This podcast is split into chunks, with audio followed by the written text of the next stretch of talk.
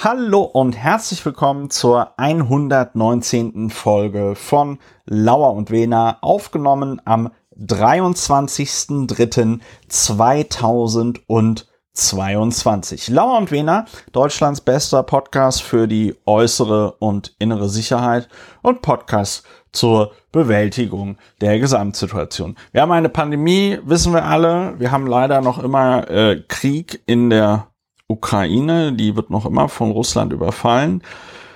Nicht deswegen, sondern wegen der Pandemie sitzen mein Podcastpartner, der Berliner Strafverteidiger Dr. Ulrich Wehner und ich an zwei geheimen Orten in der Bundeshauptstadt Berlin und äh, sind über eine Telefonleitung miteinander verbunden. Guten Abend, lieber Ulrich. Guten Abend, Christopher, lieber Publizist, Humanist, Historiker, Mitglied des Berliner Abgeordnetenhauses AD und INSPE. Ich grüße dich sehr herzlich am anderen Ende der Leitung.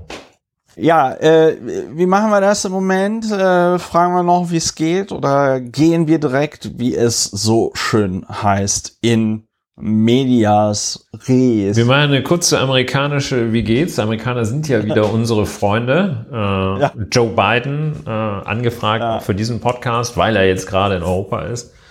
Ja. Äh, Joe Robinette Biden. Joe Robinette Biden, JR, äh, würde sagen, yeah, awesome. Und ich denke, das sollten wir auch. Ein bisschen was kann man sich davon abschneiden, von diesem. Ja, awesome von diesem awesome. optimistischen, zukunftsgewandten, wer es nicht schafft, ist selber schuld, Attitüden Zeug. Insbesondere das, wer es nicht schafft, ist selber schuld, ist ja was sehr auch ja. humanistisches. Du hast mich ja hier vorhin einen Humanisten genannt und das möchte ich jetzt hier direkt natürlich auch durch blicken lassen. Ja, lieber Ulrich, traditionell ist es äh, deine Aufgabe, weil wir ja ein sehr niederschwelliges Angebot sein wollen. Du erklärst immer zu Beginn der Folge, was machen wir eigentlich bei Lauer und Wiener? Ja, wir sind der Podcast zur Bewältigung der Gesamtsituation und als solches machen wir eine ähm, Art Abreaktionseinheit abreagieren ist als äh, ist nicht ganz unumstritten, ob es das wirklich gibt, äh, ob es funktioniert.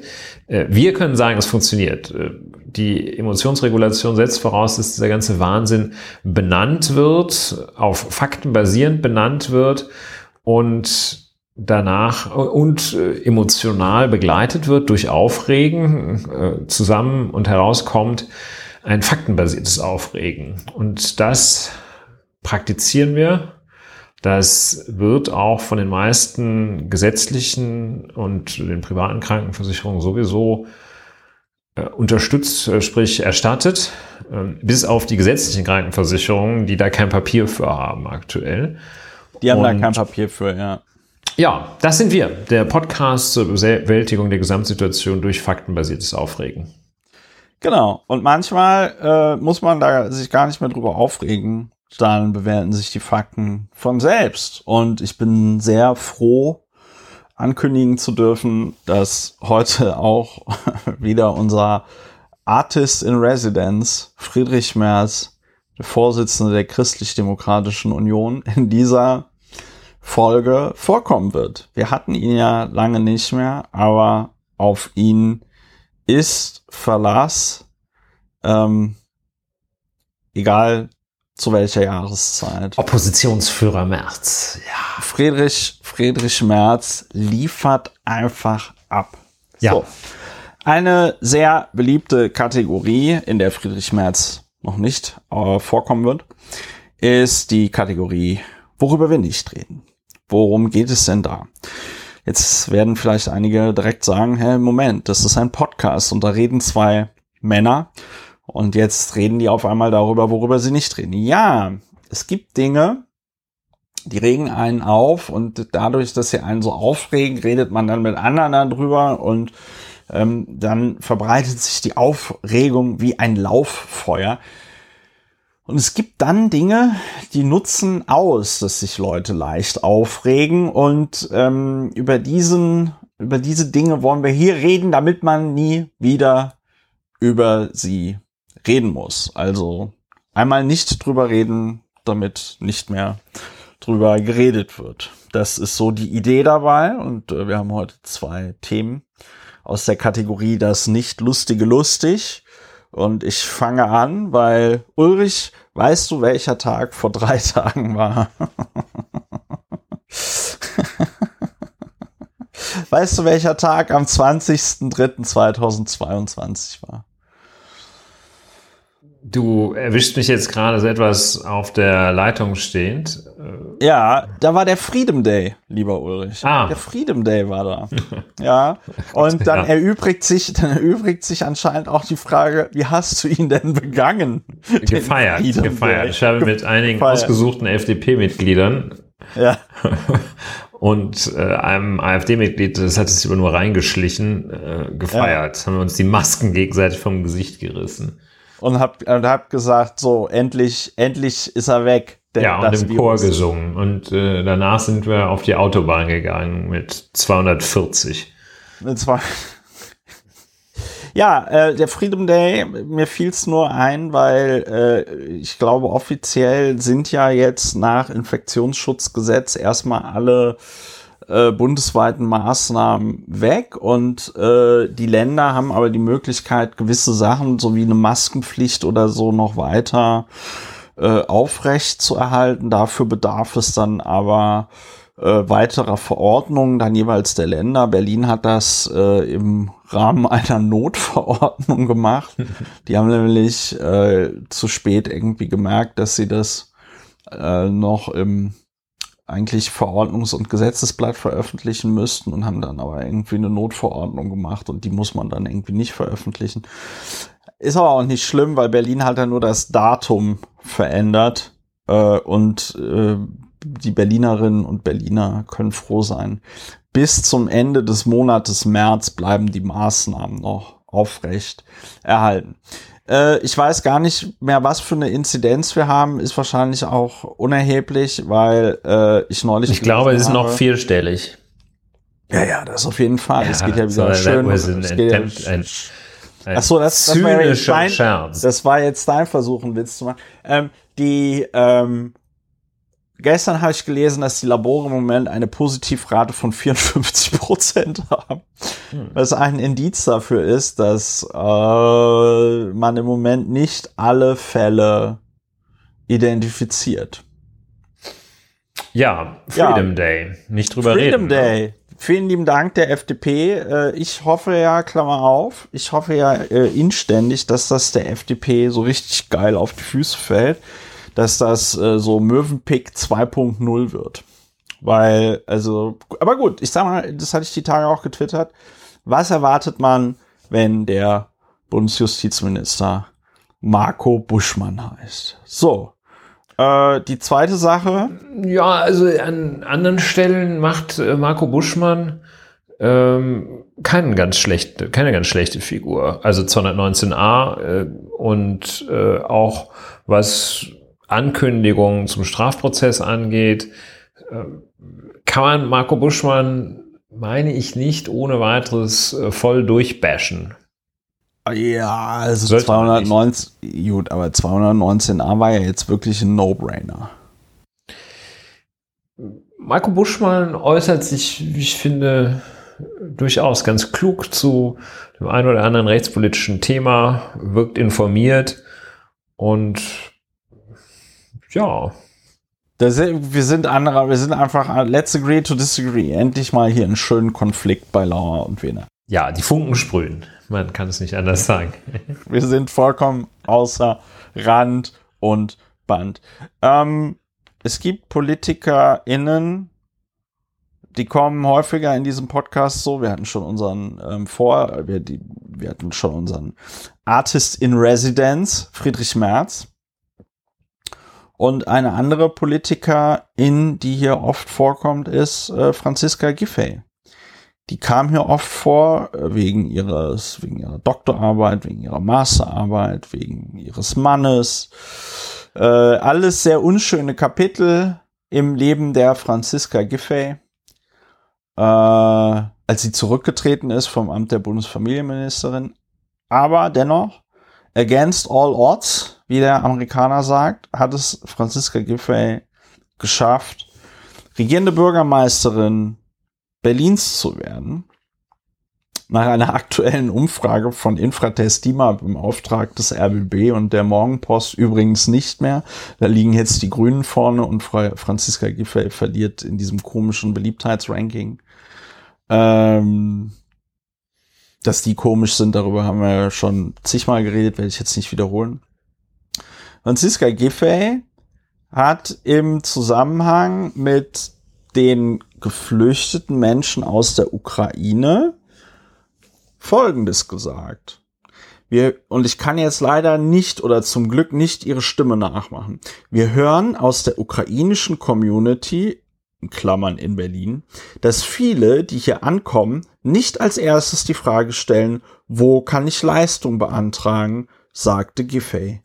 Sie stellten vielmehr als erstes die Frage, wo kann ich arbeiten? Diese Chance müssen wir nutzen, so die Regierungschefin. Das war ein Zitat aus einer Meldung der deutschen Presseagentur vom 17. März 2022, also vor fünf Tagen. Und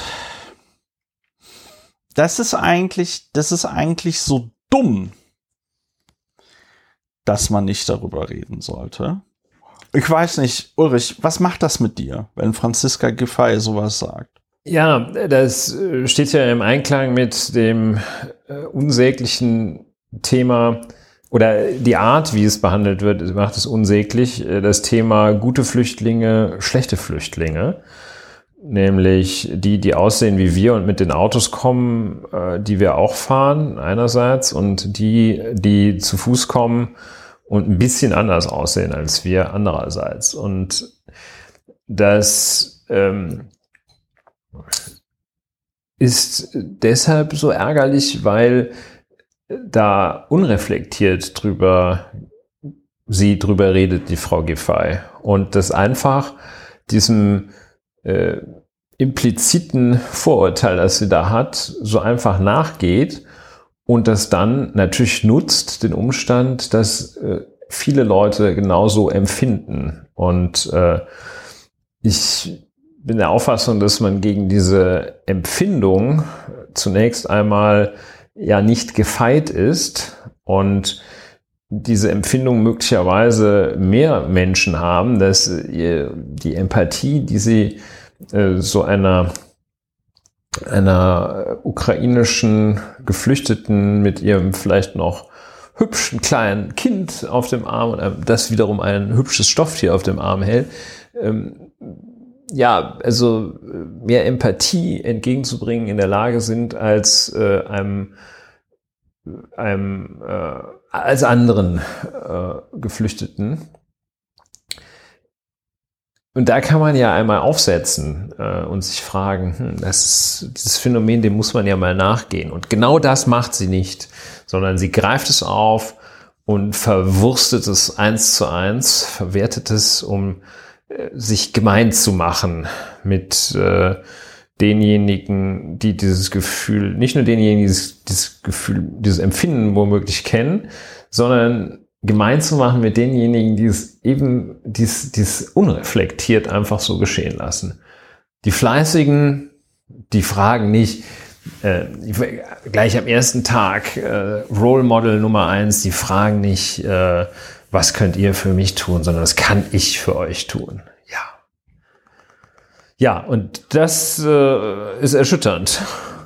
Das, das ist tatsächlich erschütternd. Äh, die Anna Dushime ähm, hat in der Taz auch sehr gut darauf hingewiesen, dass es dafür ja auch gar keine Zahlen gibt. Ne? Also es ist ja, also mal, mal abgesehen davon, dass es ja auch ein bisschen schwierig ist, so sowas Zahlen zu erheben. Ja, ja, und aber eben. Also n, ja, gleich, n gleich eins. Ne? Also wir haben ja, ja einen Franz Fall und leiten daraus äh, riesen Konsequenzen ab. Also Fra Franziska Giffey hat jetzt aus der ukrainischen Community, äh, wo man dann, wo man, also da müsste man eigentlich, müsste man eigentlich Franziska Giffey fragen, von wem aus der ukrainischen Community haben Sie das konkret gehört? Von wem? Name, Adresse, Anschrift. So.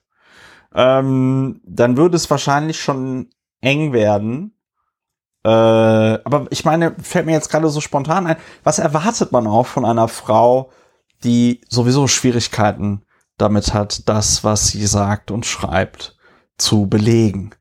Ja. Oh. ähm, also ganz, ganz schlimm. Ganz, ganz schlimm.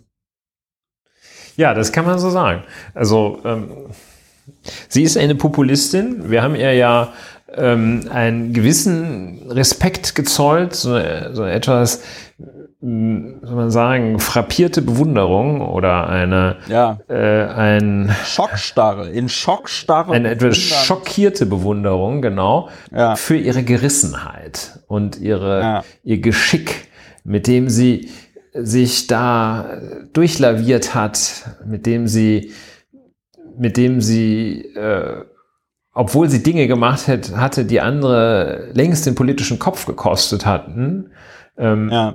Es geschafft hat, doch bis heute, äh, und der Weg ist ja wohl noch nicht zu Ende, wenn sie nicht noch ein paar Riesenklopper rausholt, äh, geschafft hat, doch sehr weit zu kommen und in sehr hohe Position, immerhin, also deutlich mehr als Ministerpräsidentin des Saarlandes. und ja, also diese Gerissenheit haben wir irgendwie so mit einem Ja, Schauer das über den ist- Rücken, das der ist- uns ja. lief, äh, beobachtet und äh, ich halte sie ja tatsächlich tatsächlich, muss es sagen, für gefährlich, die Frau. Ja, ist sie auch, ist sie auch. Und mir, mir ein Aspekt, den ich ähm, hier noch erwähnen muss, ist, das ist auch deswegen besonders zynisch. Äh, ich habe es die Tage irgendwo gelesen, ähm, dass man sich ja jetzt bemühen will, dass die hier hingeflüchteten Ukrainer möglichst schnell alle eine Arbeitserlaubnis bekommen sollen. Ne? So. Und das ist deswegen zynisch, weil ich glaube, dass viele Leute, die irgendwie aus Afghanistan oder Syrien oder dem Irak geflüchtet sind 2015 und dann also hier ankamen, gerne sofort losgearbeitet hätten. Aber es geht halt nicht, wenn du im Asylverfahren drin bist. Wenn du im Ver- Asylverfahren drin bist, darfst du hier keiner Lohnarbeit nachgehen, zumindest keiner äh, offiziell ordentlich gemeldeten Lohnarbeit. Also, man So. muss in der Tat sagen, äh, wenn syrische Geflüchtete gefragt hätten, wo kann ich denn hier arbeiten, dann äh, hätten sie ja schon mit äh, einem Bein im Ordnungswidrigkeitenverfahren oder gar Strafverfahren äh, gestanden wegen äh, äh, wegen Verstößen gegen das äh, Aufenthaltsgesetz und äh, Ja. ausländerrechtlicher Verstöße. Und ja, also das macht es nochmal obendrein doof, was Frau Giffey da sagt. Richtig doofes, richtig doofes Zeug ist das. Es ist, es ist dumm. Es ist dumm, dumm Geschwätze ist es. ja, also nicht länger, nicht länger nicht drüber reden.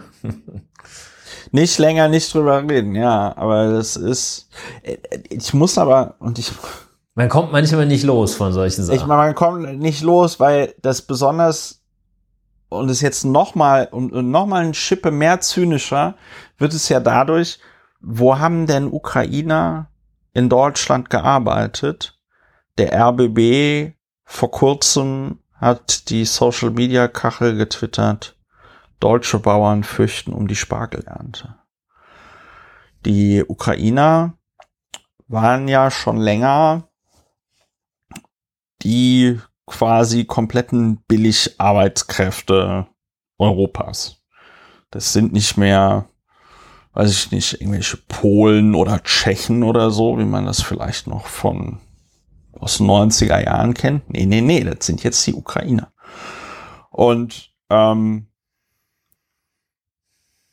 deswegen kann ich mir auch vorstellen, dass man da so motiviert war, zu sagen, oh ja, wir müssen jetzt gucken, dass, dann dass wir da schnell die, ähm, denen die Möglichkeit geben zu arbeiten, weil da wahrscheinlich schon irgendwelche Landwirte irgendwo angeklopft haben und gesagt haben, ey, also wenn die jetzt hier nicht arbeiten dürfen, dann gibt's ja keine Spargelernte. Ja. Und das sind dann so Konstruktionen, wo dann natürlich auch nicht der Mindestlohn gilt und so, weil das sind dann nur, I don't know, Saisonarbeiter, whatever.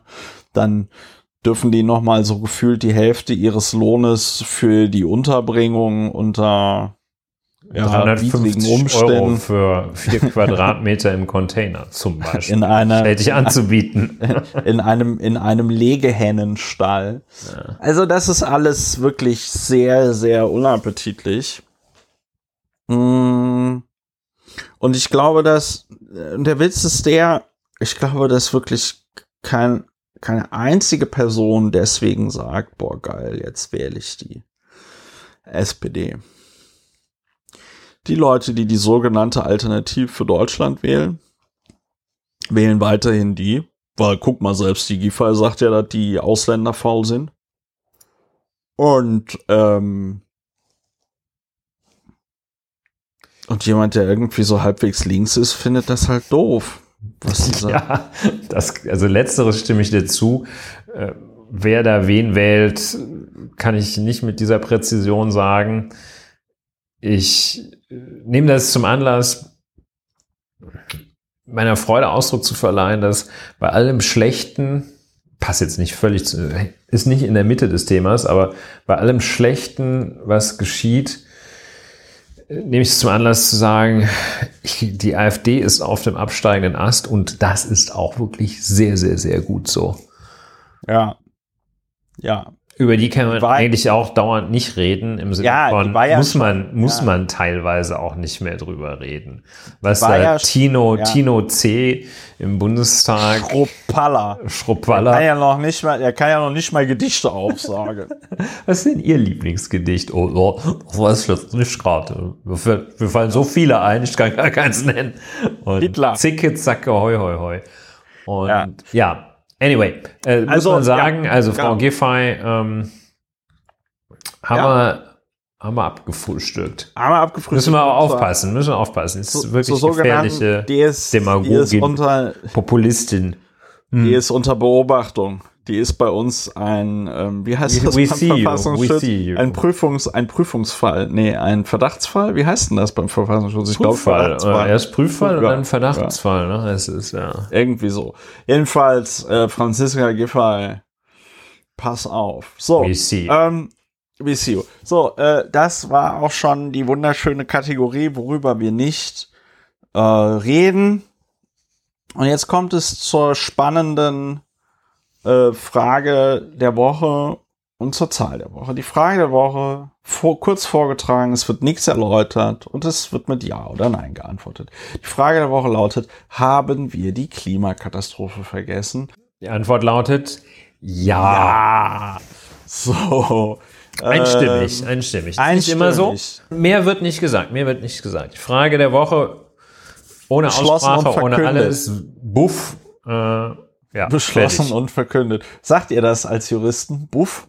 Ja, Buff? Du weißt ja auch, dass es bei Juristen extrem lustige, lustige Sachen gibt und äh, ja, ja Buff wird jetzt nicht für so wahnsinnig lustig gehalten. Nö, aber da denkt man halt immer dran, Buff, was, ja. was heißt denn Buff, ne? Und dann steht äh. So, und die Zahl der Woche, 10 Millionen aus einem nicht so schönen Anlass, nämlich äh, es sind jetzt 10 Millionen Menschen oder 10 Millionen Ukrainer innen auf der Flucht. Ähm, ja. 10 Millionen Geflüchtete, laut der, laut dem UN. Das ist der High Commissioner on Refugees, UN Flüchtlingskommissariat, Kommissar, ja. Äh, was eine äh, Unterorganisation der Vereinten Nationen ist. Sowas wie, ja, UNIDO oder so etwas. Ja, 10 Millionen Menschen, äh, das äh, ist umso dramatischer, als die Ukraine ähm, 44 Millionen EinwohnerInnen hat, ja. Also binnen eines Monates sind es jetzt, ähm, nee, es ist noch, ist noch gar nicht ein Monat, oder? Wie viele Wochen sind das jetzt? Es ist, äh, am 24. Februar ging es ja. Dann ist es tatsächlich. Unmittelbar los. Also binnen, binnen eines Monates jetzt 10 Millionen Menschen vertrieben. Wenn man sich so Städte wie Mariupol anguckt oder so, ist es auch nicht weiter verwunderlich. Äh, USA sprechen jetzt von Völkermord beziehungsweise Verbrechen gegen die Menschlichkeit. Den Haag ermittelt. Die Generalbundesanwaltschaft hat ein Strukturermittlungsverfahren zu laufen, wie man in Berlin sagt, in Berlin und Brandenburg. Ja. Und ja, es ist bei alledem stirbt auch noch Madeleine Albright. Heute. Und es ist, ja, man, auf, aus anderen Gründen ist es äh, ein Thema, über das man manchmal fast nicht reden kann, weil einerseits, so empfinde ich das, äh, praktisch alle billig und gerecht denken, das Gleiche empfinden und so dass man sich eigentlich da gar nicht nochmal neu seiner selbst und anderer vergewissern muss. Es ist so unfassbar.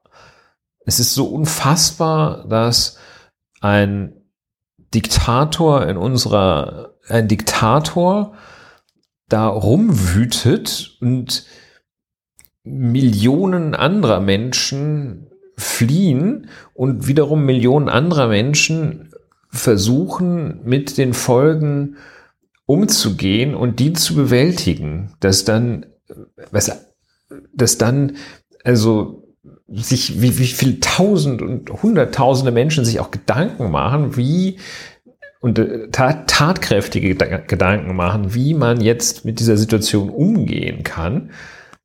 Es ist einfach so völlig absurd. Da schießt jemand auf Gebäude und jeder Einschlag wäre ansonsten in anderen Zeiten eine Nachricht wert. In der Ukraine stürzt ein Haus ein. Es wäre eine Nachricht wert und also es ist wirklich unfassbar. Es ist unfassbar. Ja. Äh, deshalb, ja, und ja, muss man auch nicht the obvious sagen. Ich habe es jetzt trotzdem nochmal getan, aber. Ja, was mir, weil du jetzt so obvious gesagt hast, möchte ich das vielleicht noch nicht ganz so obvious äh, ergänzen. Ähm, das nicht ganz so offensichtliche, weil du ja jetzt auch gesagt hast, weil ein Diktator, man muss aber jetzt leider sagen, das läuft ja jetzt seit einem Monat und der Widerstand in Russland ist ja, also klar, es gibt Russinnen, die unter ja, großer Gefahr, weil sie dann immer direkt verhaftet werden, ähm, gegen diesen Krieg demonstrieren. Ja. Aber man kann das, glaube ich, insgesamt leider nur so zusammenfassen, dass dieser Krieg auch zumindest von genug Teilen der russischen Bevölkerung getragen wird, so dass ja, die Regierung oder die Machteliten, wie man das jetzt nennen möchte, damit halt durchkommen. Ne? Also es gibt jetzt nicht irgendeine Revolution oder es stehen nicht so viele Leute auf dem Roten Platz, dass Wladimir Putin in äh, einen Privatjet steigen muss und das ja. Land verlassen muss. Ja, du hast recht, es ist terminologisch gar nicht so einfach, ihm einen Titel zu geben, äh, dem Herrn Putin. Diktator ist ja nicht unbedingt das Wesensmerkmal, dass er gegen das ganze Volk regiert. Auch mit Unterstützung des Volkes kann man ein Diktator sein, wenn ich das richtig sehe. Aber wie man das auch immer, vielleicht ist mutmaßlicher Kriegsverbrecher der bessere Titel für Nee, das Wort Waldemar Diktator. Putin. Das, das Wort Diktator stört mich gar nicht. Das finde ich ist eigentlich eine ganz treffende Bezeichnung. Man muss sich, ähm, man muss sich äh, eigentlich verwundert fragen, warum Putin nicht schon seit zehn Jahren so genannt wird. Ja. Ähm, nee, sondern ich bemerke halt in der öffentlichen Diskussion, den Versuch, das so zu frame, so nah, also es ist ein bisschen, es ist auch ein bisschen absurd. Vielleicht ist das, müssen wir mal gucken, ob das in anderen Ländern aus ist. Vielleicht ist das so ein deutscher Reflex, weil äh, im Dritten Reich, das war ja auch alles der Adolf schuld, ne? Da wurden die, da wurden die Deutschen, die wurden ja verführt. Ne? Das war also auf einmal war der Hitler da und alle waren wie hypnotisiert und dann sind wir erstmal in Polen einmarschiert. So war es natürlich. Gegen, unser, gegen den Willen des Ge Volkes. Ja. Gegen den expliziten Willen.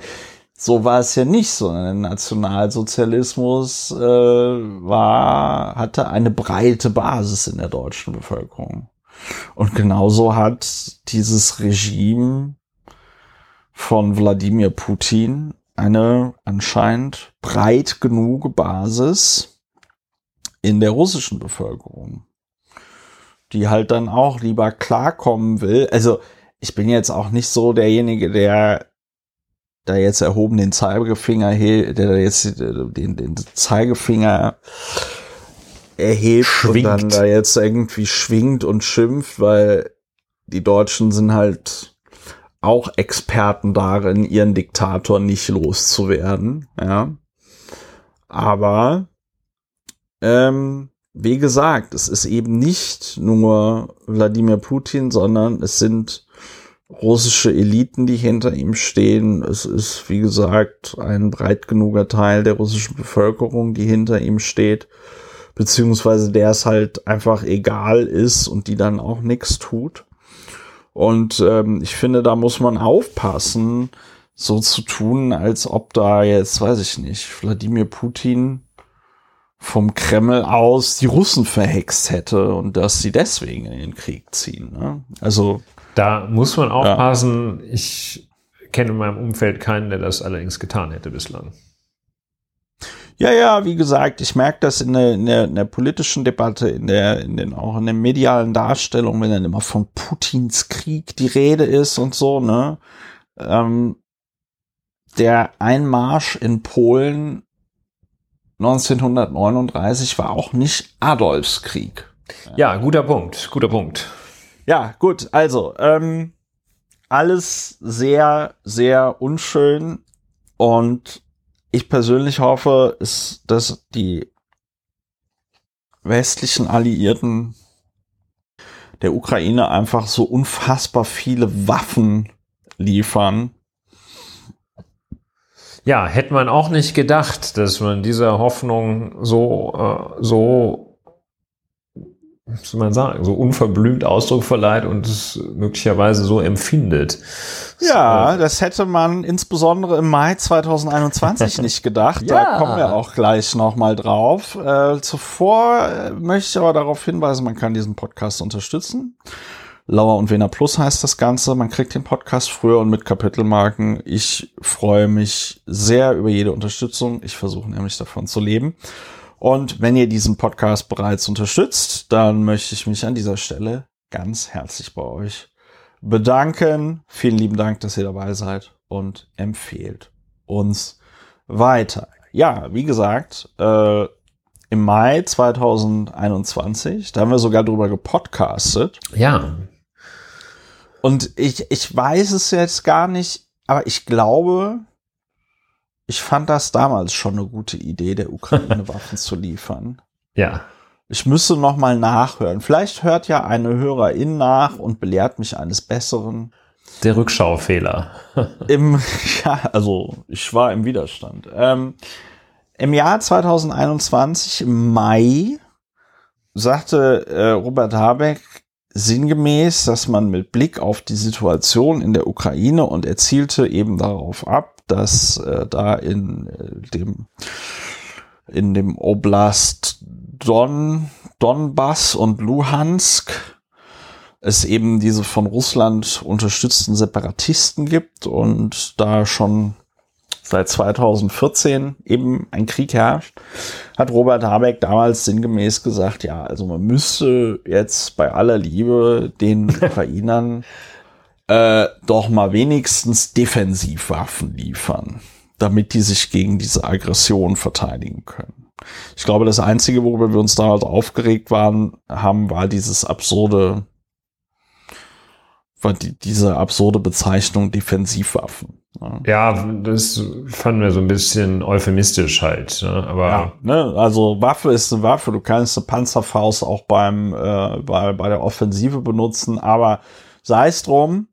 Und äh, wir hatten ja in diesem Podcast mal diesen, äh, diesen wirklich sagenhaft guten Artikel, also aus historischer Sicht, äh, aus dem Spiegel, ich glaube 1976 oder 74 war das, als die Gurtpflicht eingeführt worden ist.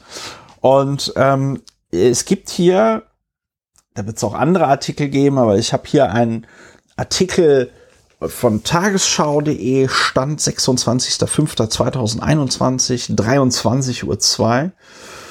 Grünen-Chef zu Waffenlieferungen, Kritik an Habecks Ukraine-Vorstoß. Und ähm, ich lese jetzt nur mal den ersten Block vor. Die Forderung von Grünen-Chef Habeck nach Waffenlieferungen an die Ukraine stößt überwiegend auf Ablehnung. Neben der Bundesregierung distanzieren sich auch Parteifreunde von dem Vorstoß. Habeck hält daran fest und wurde konkreter. Ja, und das liest sich einfach aus ähm, heutiger Sicht sehr man ist peinlich berührt. Man ist peinlich berührt. Ne? Also Steffen Seibert, der ehemalige Sprecher Angela Merkels, wird hier zitiert mit, wir verfolgen eine restriktive und verantwortungsvolle Rüstungsexportpolitik und erteilen im Hinblick auf die Ukraine keine Genehmigung für Kriegswaffen, sagte Regierungssprecher Steffen Seibert. Seibert bekräftigte, dass der Konflikt in der Ukraine aus Sicht der Regierung politisch gelöst werden müsse. Deutschland unterstütze die Ukraine in vielfältiger Weise. Ich kann nur für diese Bundesregierung in dieser Legislaturperiode sprechen und da wird sich dann auch nichts dran ändern. Ein Sprecher des Auswärtigen Amts erklärte, dass ihm keine aktuelle Anfrage der Ukraine nach Waffenlieferungen bekannt sei. Tja. So.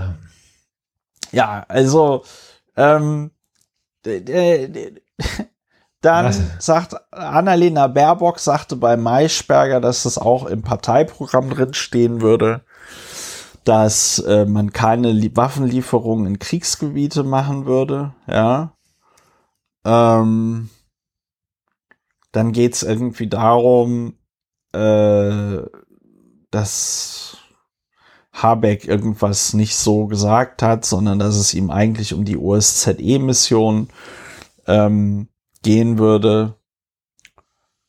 Robert Habeck hat heute Morgen ja genau klargestellt, dass es nicht um Defensivwaffen geht, sondern, wie wir auch schon vor kurzem deutlich gemacht haben, um Munitionsräumung, um die Bergung von verwundeten Personen, Zivilisten mit gepanzerten Fahrzeugen und auch um die Frage der Unterstützung der OSZE-Mission. So.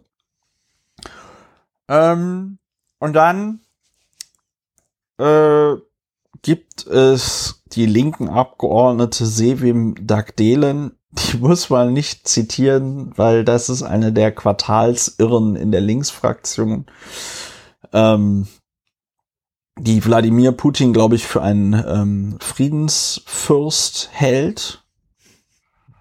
Äh, Robert Habeck hatte in Deutschlandfunk gesagt, Waffen zur Verteidigung, zur Selbstverteidigung kann man meiner Ansicht nach Defensivwaffen der Ukraine schwer verwehren. Sören Barthol, mittlerweile Staatssekretär, äh, fiel jetzt vor kurzem äußerst positiv dadurch aus, dass er den ukrainischen Botschafter in Deutschland beschimpft hat auf dem Kurznachrichtendienst Twitter. So sinngemäß, dass es ja unerträglich sei, wie der hier rumnerven würde und so. Weil der, der Botschafter nimmt ja da im Moment kein Blatt vor den Mund, ne? sondern der sagt halt so, helft uns bitte und hört auf mit der Scheiße.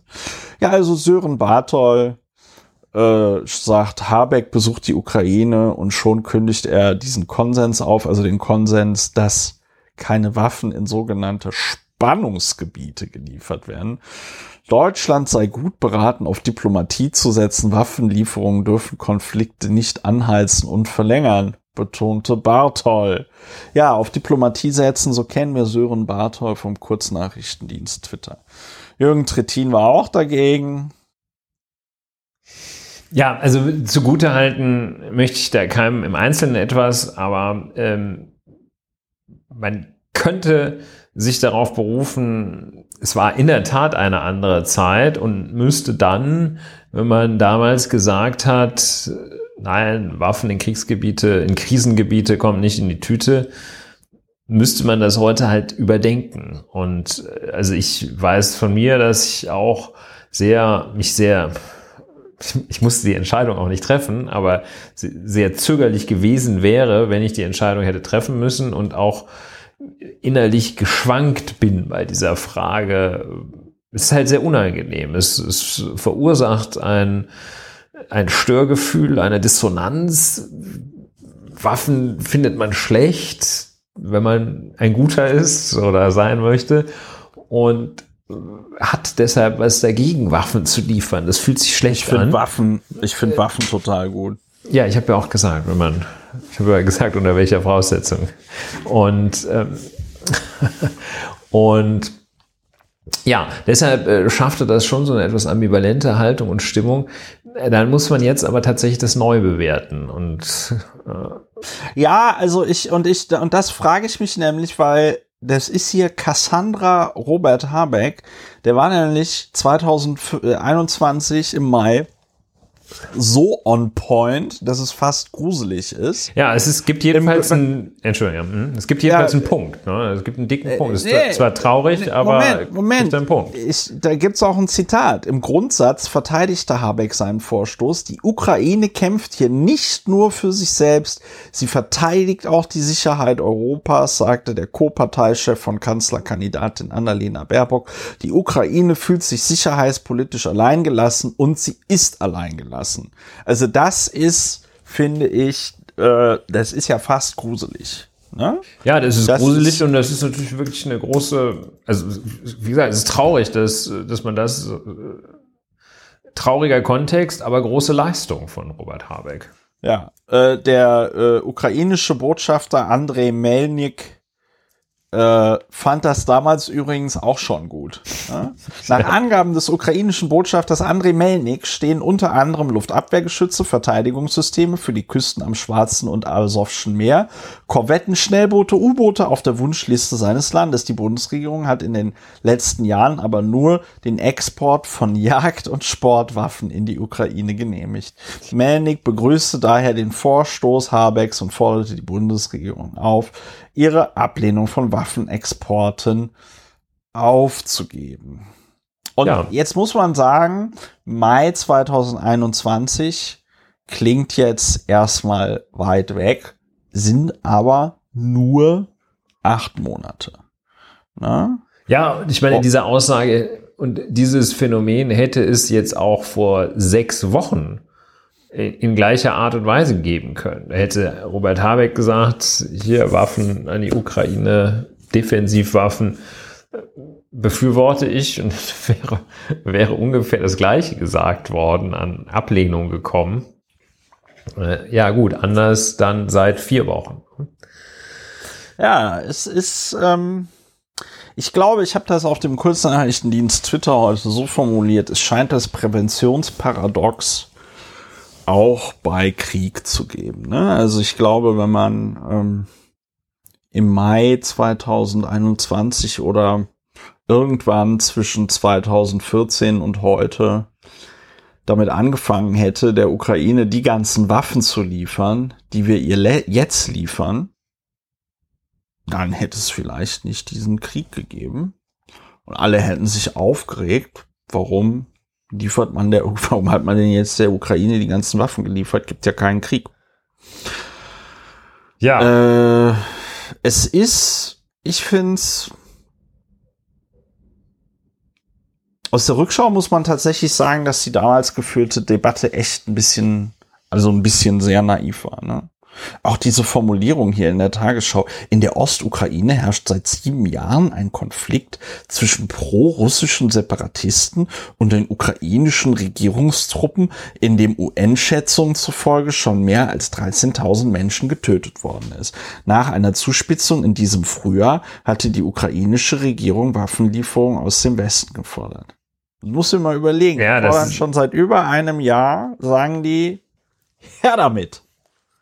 Ja, und äh, gleichzeitig zeigt es so eine, jedenfalls im Nachhinein, falsche Ausgewogenheit. Wie äh, ja. ist da so ein, ein Konflikt äh, zwischen äh, Separatisten und der Ukraine? Nee, nee. Ja, das, vor allem den Regierungstruppen. Ne? Regierungstruppen. Und Regierungstruppen ja. klingt auch so ein bisschen wie äh, so Söldnerheer von irgendeinem äh, ja. Genau, von so irgend so Warlord. Äh, genau. Warlord, genau. Ja. Also das sind natürlich in der Tat, also diese, diese äh, Ausgewogenheit und, und auch schon vor einem Jahr war die Krim besetzt worden durch Russland äh, und ja.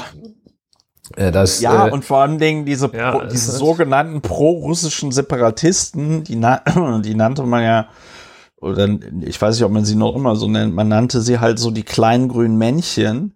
Das waren halt russische Soldaten, die sich ihre, ähm, die sich ihre Abzeichen und so von der Uniform abgerissen haben. Ja, also und dann halt da einfach gekämpft haben und das dann, das dann als pro-russ und das wusste man auch schon vor einem Jahr und dann das Ganze als pro-russische Separatisten zu bezeichnen, das ist so in der Rückschau auch so ein bisschen sehr peinlich. Ja, in der Tat eine eine Übung, die zu wenigen Zeiten der jüngeren Geschichte so ergiebig ist wie jetzt, wenn man sich einfach einmal die Analysen vor einem gar nicht so großen Zeitraum anschaut und sie mit heute vergleicht. Also hier reicht in diesem Fall ein Jahr, ein Jahr zurückblicken und man befindet sich in einer anderen Zeit und kann da sehr schön Studien anstellen,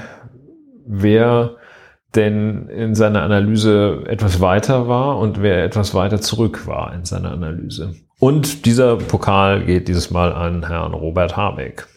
Ja, und also äh, der Pokal geht an Robert Habeck und ähm, ich hatte ja vorhin gesagt, weil du ja sagtest, ne, normale Menschen sagen, Waffen sind schlecht. Äh, ich, gute Menschen, normale, ich, gute, gute, gute, ja, gute Menschen, normale Menschen, ähm, Hauptsache Italien. Ähm, ich, ich kann dir erklären, warum ich gesagt habe, ich finde Waffen total geil, weil ich schon bemerkenswert finde, was für ein Erfindungsgeist und auch ein Schaffenswillen da reinfließt, möglichst krasse Waffen zu bauen. Das finde ich total faszinierend. Ich denke mir immer, wenn die ganzen Ingenieure, sind ja wahrscheinlich zu 99,9 Prozent Männer, wenn die ganzen Ingenieure, die Waffen bauen, ihre, ihre Kraft benutzen würden, um etwas Sinnvolles zu tun, dann hätten wir wahrscheinlich jetzt schon, weiß ich nicht, Raumschiffe, die in zwei Wochen zum Mars fliegen können oder so. Ähm, stattdessen haben wir dann so Sachen wie die türkische Bayraktar TB2 Drohne. Auch ganz interessant, nämlich vom 27.04.2021 ein äh, Artikel bei tagesschau.de Türkei und Ukraine, das Geschäft mit den Drohnen. Russische Militäraktivitäten im Schwarzen Meer bedrohen nicht nur die Ukraine, sie ärgern auch die Türkei. Ein Grund mehr für beide zu kooperieren. Ihre Interessen ergänzen sich nicht nur im Rüstungsbereich. So, und da geht es nämlich darum, dass die Türken diese Drohne an die Ukraine liefern und noch andere Waffen.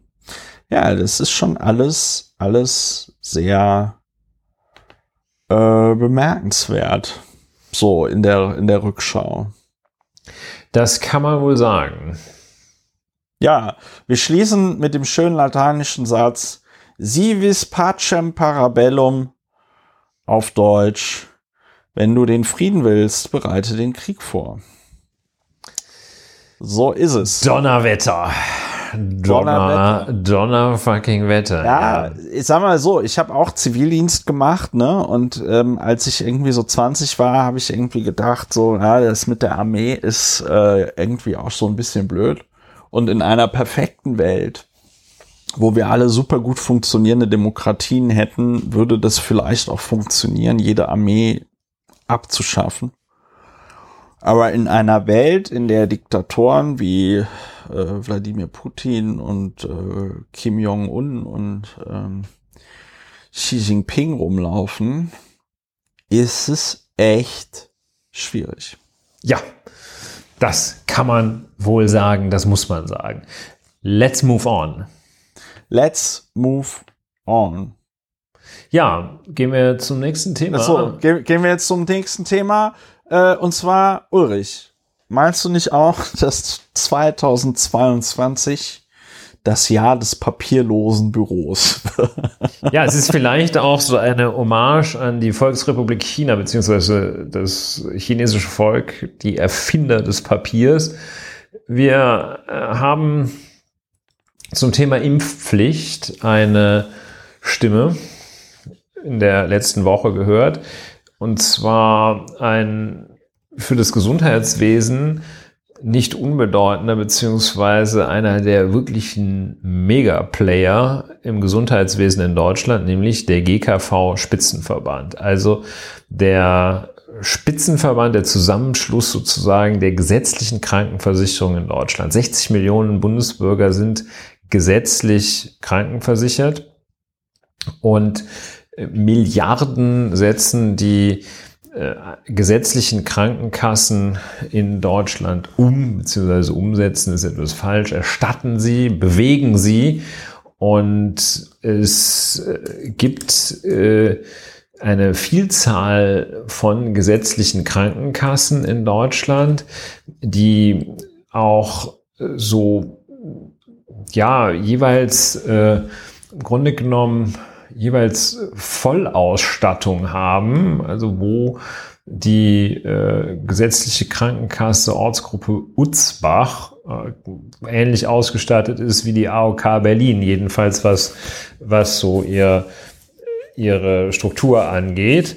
Und also jedenfalls es gibt sehr viele gesetzliche Krankenkassen, die äh, Milliarden bewegen ähm, und die äh, eine wichtige Rolle in Deutschland spielen, die das Gesundheitswesen mit und in erheblichem Umfange prägen bei uns. Ja, und also der, ich möchte das nochmal kurz ergänzen, der GKV Spitzenverband, die sind halt wirklich so ein bisschen, ähm, wie sagt man da, wie soll man das vergleichen, so ein bisschen wie der, so ein bisschen wie der Papst, weißt du, wenn der Papst irgendwie so eine äh, irgendwas rausgibt, dann äh, hat sich die katholische Kirche daran zu halten und äh, so ist es mit dem GKV äh, der gibt dann so Handreichungen raus, ja, wie zum Beispiel ähm, die, äh, wie zum Beispiel das mit der studentischen Pflichtversicherung zu regeln ist, ja. Ähm, diese Handreichungen sind tatsächlich nur Handreichungen, nur machen es sich die Krankenkassen dann sehr einfach und die MitarbeiterInnen, die dort arbeiten und äh, gucken dann eben nicht nochmal ins Gesetz und in den Kommentar, sondern lesen dann nur diese Handreichung, ähm, interpretieren sie falsch und behandeln sie, als wäre es äh, ein Gesetz. Also das ist, man kann es, man kann es nicht äh, deutlich genug sagen, der GKV Spitzenverband ist im Universum der Krankenkassen der liebe Gott. So. Ja. Und der hat am 18. Ja, und der hat am 18.03.2022 eine Stellungnahme rausgegeben, nämlich Stellungnahme des GKV Spitzenverbandes vom 18.03.2022 zum Entwurf eines Gesetzes zur Einführung einer verpflichtenden Impfberatung für Erwachsene und einer altersbezogenen Impfpflicht ab 50 Jahren unter Vorbehalt gegen das Coronavirus SARS-CoV-2, Drucksache 20954. Ja, daraus könntest du ja mal ein bisschen was zitieren. Ja, ich komme direkt äh, zum Piece de Resistance. Und zwar schreibt dort der GKV-Spitzenverband auf der Seite 4 von 52. Auch das vorgesehene individualisierte Anschreiben an die Versicherten bis zum 15. Mai 2022 wäre im gesetzten Zeitraum organisatorisch nicht zu erfüllen. Die Krankenkassen müssten im verbliebenen Zeitraum nach Gesetzesverkündung bis zu 1,8 Millionen Schreiben pro Woche drucken und versenden. Dies wäre weder durch interne noch externe Druckereien umsetzbar. Auch weil alle Krankenkassen gezwungen wären, zum selben Zeitpunkt auf dieselben Dienstleister zuzugreifen. Für die Vergabe von Aufträgen in dieser Größenordnung wäre gleichzeitig europäisch, wären gleichzeitig europäische Vergaberegularien anzuwenden, die ebenfalls den zeitlichen Rahmen sprengen. Des Weiteren herrscht in Europa ein akuter Papiermangel und somit fehlt Material für die rund 120 Millionen Schreiben. Und dann gibt's weiter unten äh, noch eine weitere Stellung. Warte mal, das sind das zwei Stellungen. Nee, das ist die Vorbemerkung. Genau, das ist die Vorbemerkung. Und eine Vorbemerkung, die ist so eine Art, so eine Art Abstract, nur halt auf drei Seiten. Und in der Stellungnahme ähm, steht hier nochmal, bla bla bla, ist nicht hin, äh, ist mit ein paar Zahlen mehr. Des Weiteren herrscht durch Arbeitskampf sowie den Ukraine-Konflikt bei den maßgeblichen Papierproduzenten in Europa eine Produktionseinschränkung beziehungsweise Stopp. Es ist fraglich, ob allein genügend Papier bis zum 15. Mai 2022 beschafft werden könnte, um die rund 60 Millionen betroffenen Versicherten anzuschreiben. Die Kalkulation lässt zudem außen vor, dass zum Zeitpunkt der Gesetzesverkündung noch kein inhaltlich abgestimmtes Schreiben zur Information der Versicherten vorliegen wird, was zusätzlich Zeit benötigt. So, ähm, das war jetzt auf der Seite 7 von 25 und das Wort Papier kommt in dieser Stellungnahme dreimal vor. Ich habe jetzt alle drei Male vorgelesen. Ja, es gibt noch einen, es gibt ja neben dem akuten Papiermangel, äh, ja. machen diese äh, Spitzenkräfte ja auch noch ein weiteres Problem geltend. Und ähm, das wird wie folgt beschrieben. Gleichzeitig verfügen die Krankenkassen nicht über die erforderlichen Daten, um die Versicherten in der vorgesehenen Weise sicher zu erreichen. Dies entsteht durch nicht aktualisierte Adressen, Familienversicherte, bei denen nur der Hauptversicherte, nicht jedoch die Mitversicherten sicher erreicht werden könnten, sowie Nichtversicherte, zu denen keinerlei Informationen vorliegen. Dies betrifft zusammen potenziell über 16 Millionen Bürgerinnen und Bürger. Das heißt, Krass, also, also 16 die haben nicht nur Millionen kein Papier, 80, dann lassen ja, wir es ganz sein. Also ähm, die haben nicht nur kein Papier, wenn sie Papier hätten, wüssten sie nicht, an wen sie das schicken sollten. Ne? Also das ist ja. ähm, so. Das sind äh, by the way ähm, natürlich auch diejenigen. Äh, Im Gesundheitswesen äh, geht es ja auch darum, auch darum, so ein bisschen ähm, das Ganze so ein bisschen äh, mit IT zu unterlegen, zu begleiten. Und ähm, ja gut, allerdings war da die letzten fünf Jahre Jens Spahn für verantwortlich. Ne? Letzten ja, also das ist natürlich betrifft es alle Akteure und das, was da insgesamt noch rund 100 Krankenversicherungen gibt es in Deutschland, wo man sagen würde, das ist vielleicht auch ein bisschen viel, äh, aber ähm, die sind, wie gesagt, ein extremer Akteur, ein extremer Bremser auch dauernd.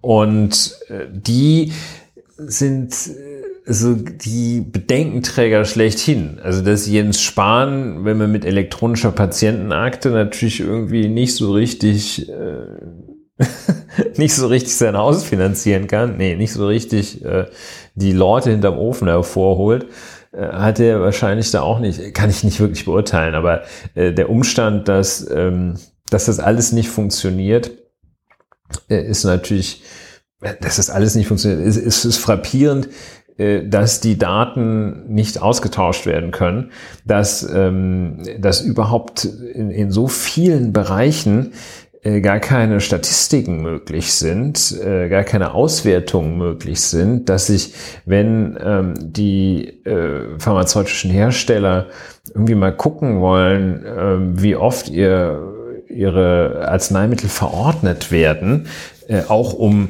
äh, bestimmte Nebenwirkungskonstellationen zu überprüfen. Das können die, können die in vielen Ländern, aber in Deutschland geht das halt nicht, weil äh, das alles wahrscheinlich auch noch jede dieser 100 Krankenversicherungen noch ihre eigene sogenannte IT-Abteilung hat, die ihnen da irgendwie so, so ein Programm zusammengeschraubt hat, äh, das mit überhaupt gar nichts kompatibel ist. Aber jedenfalls, das sind diejenigen, und wir, wir stürzen uns in die Bewertung.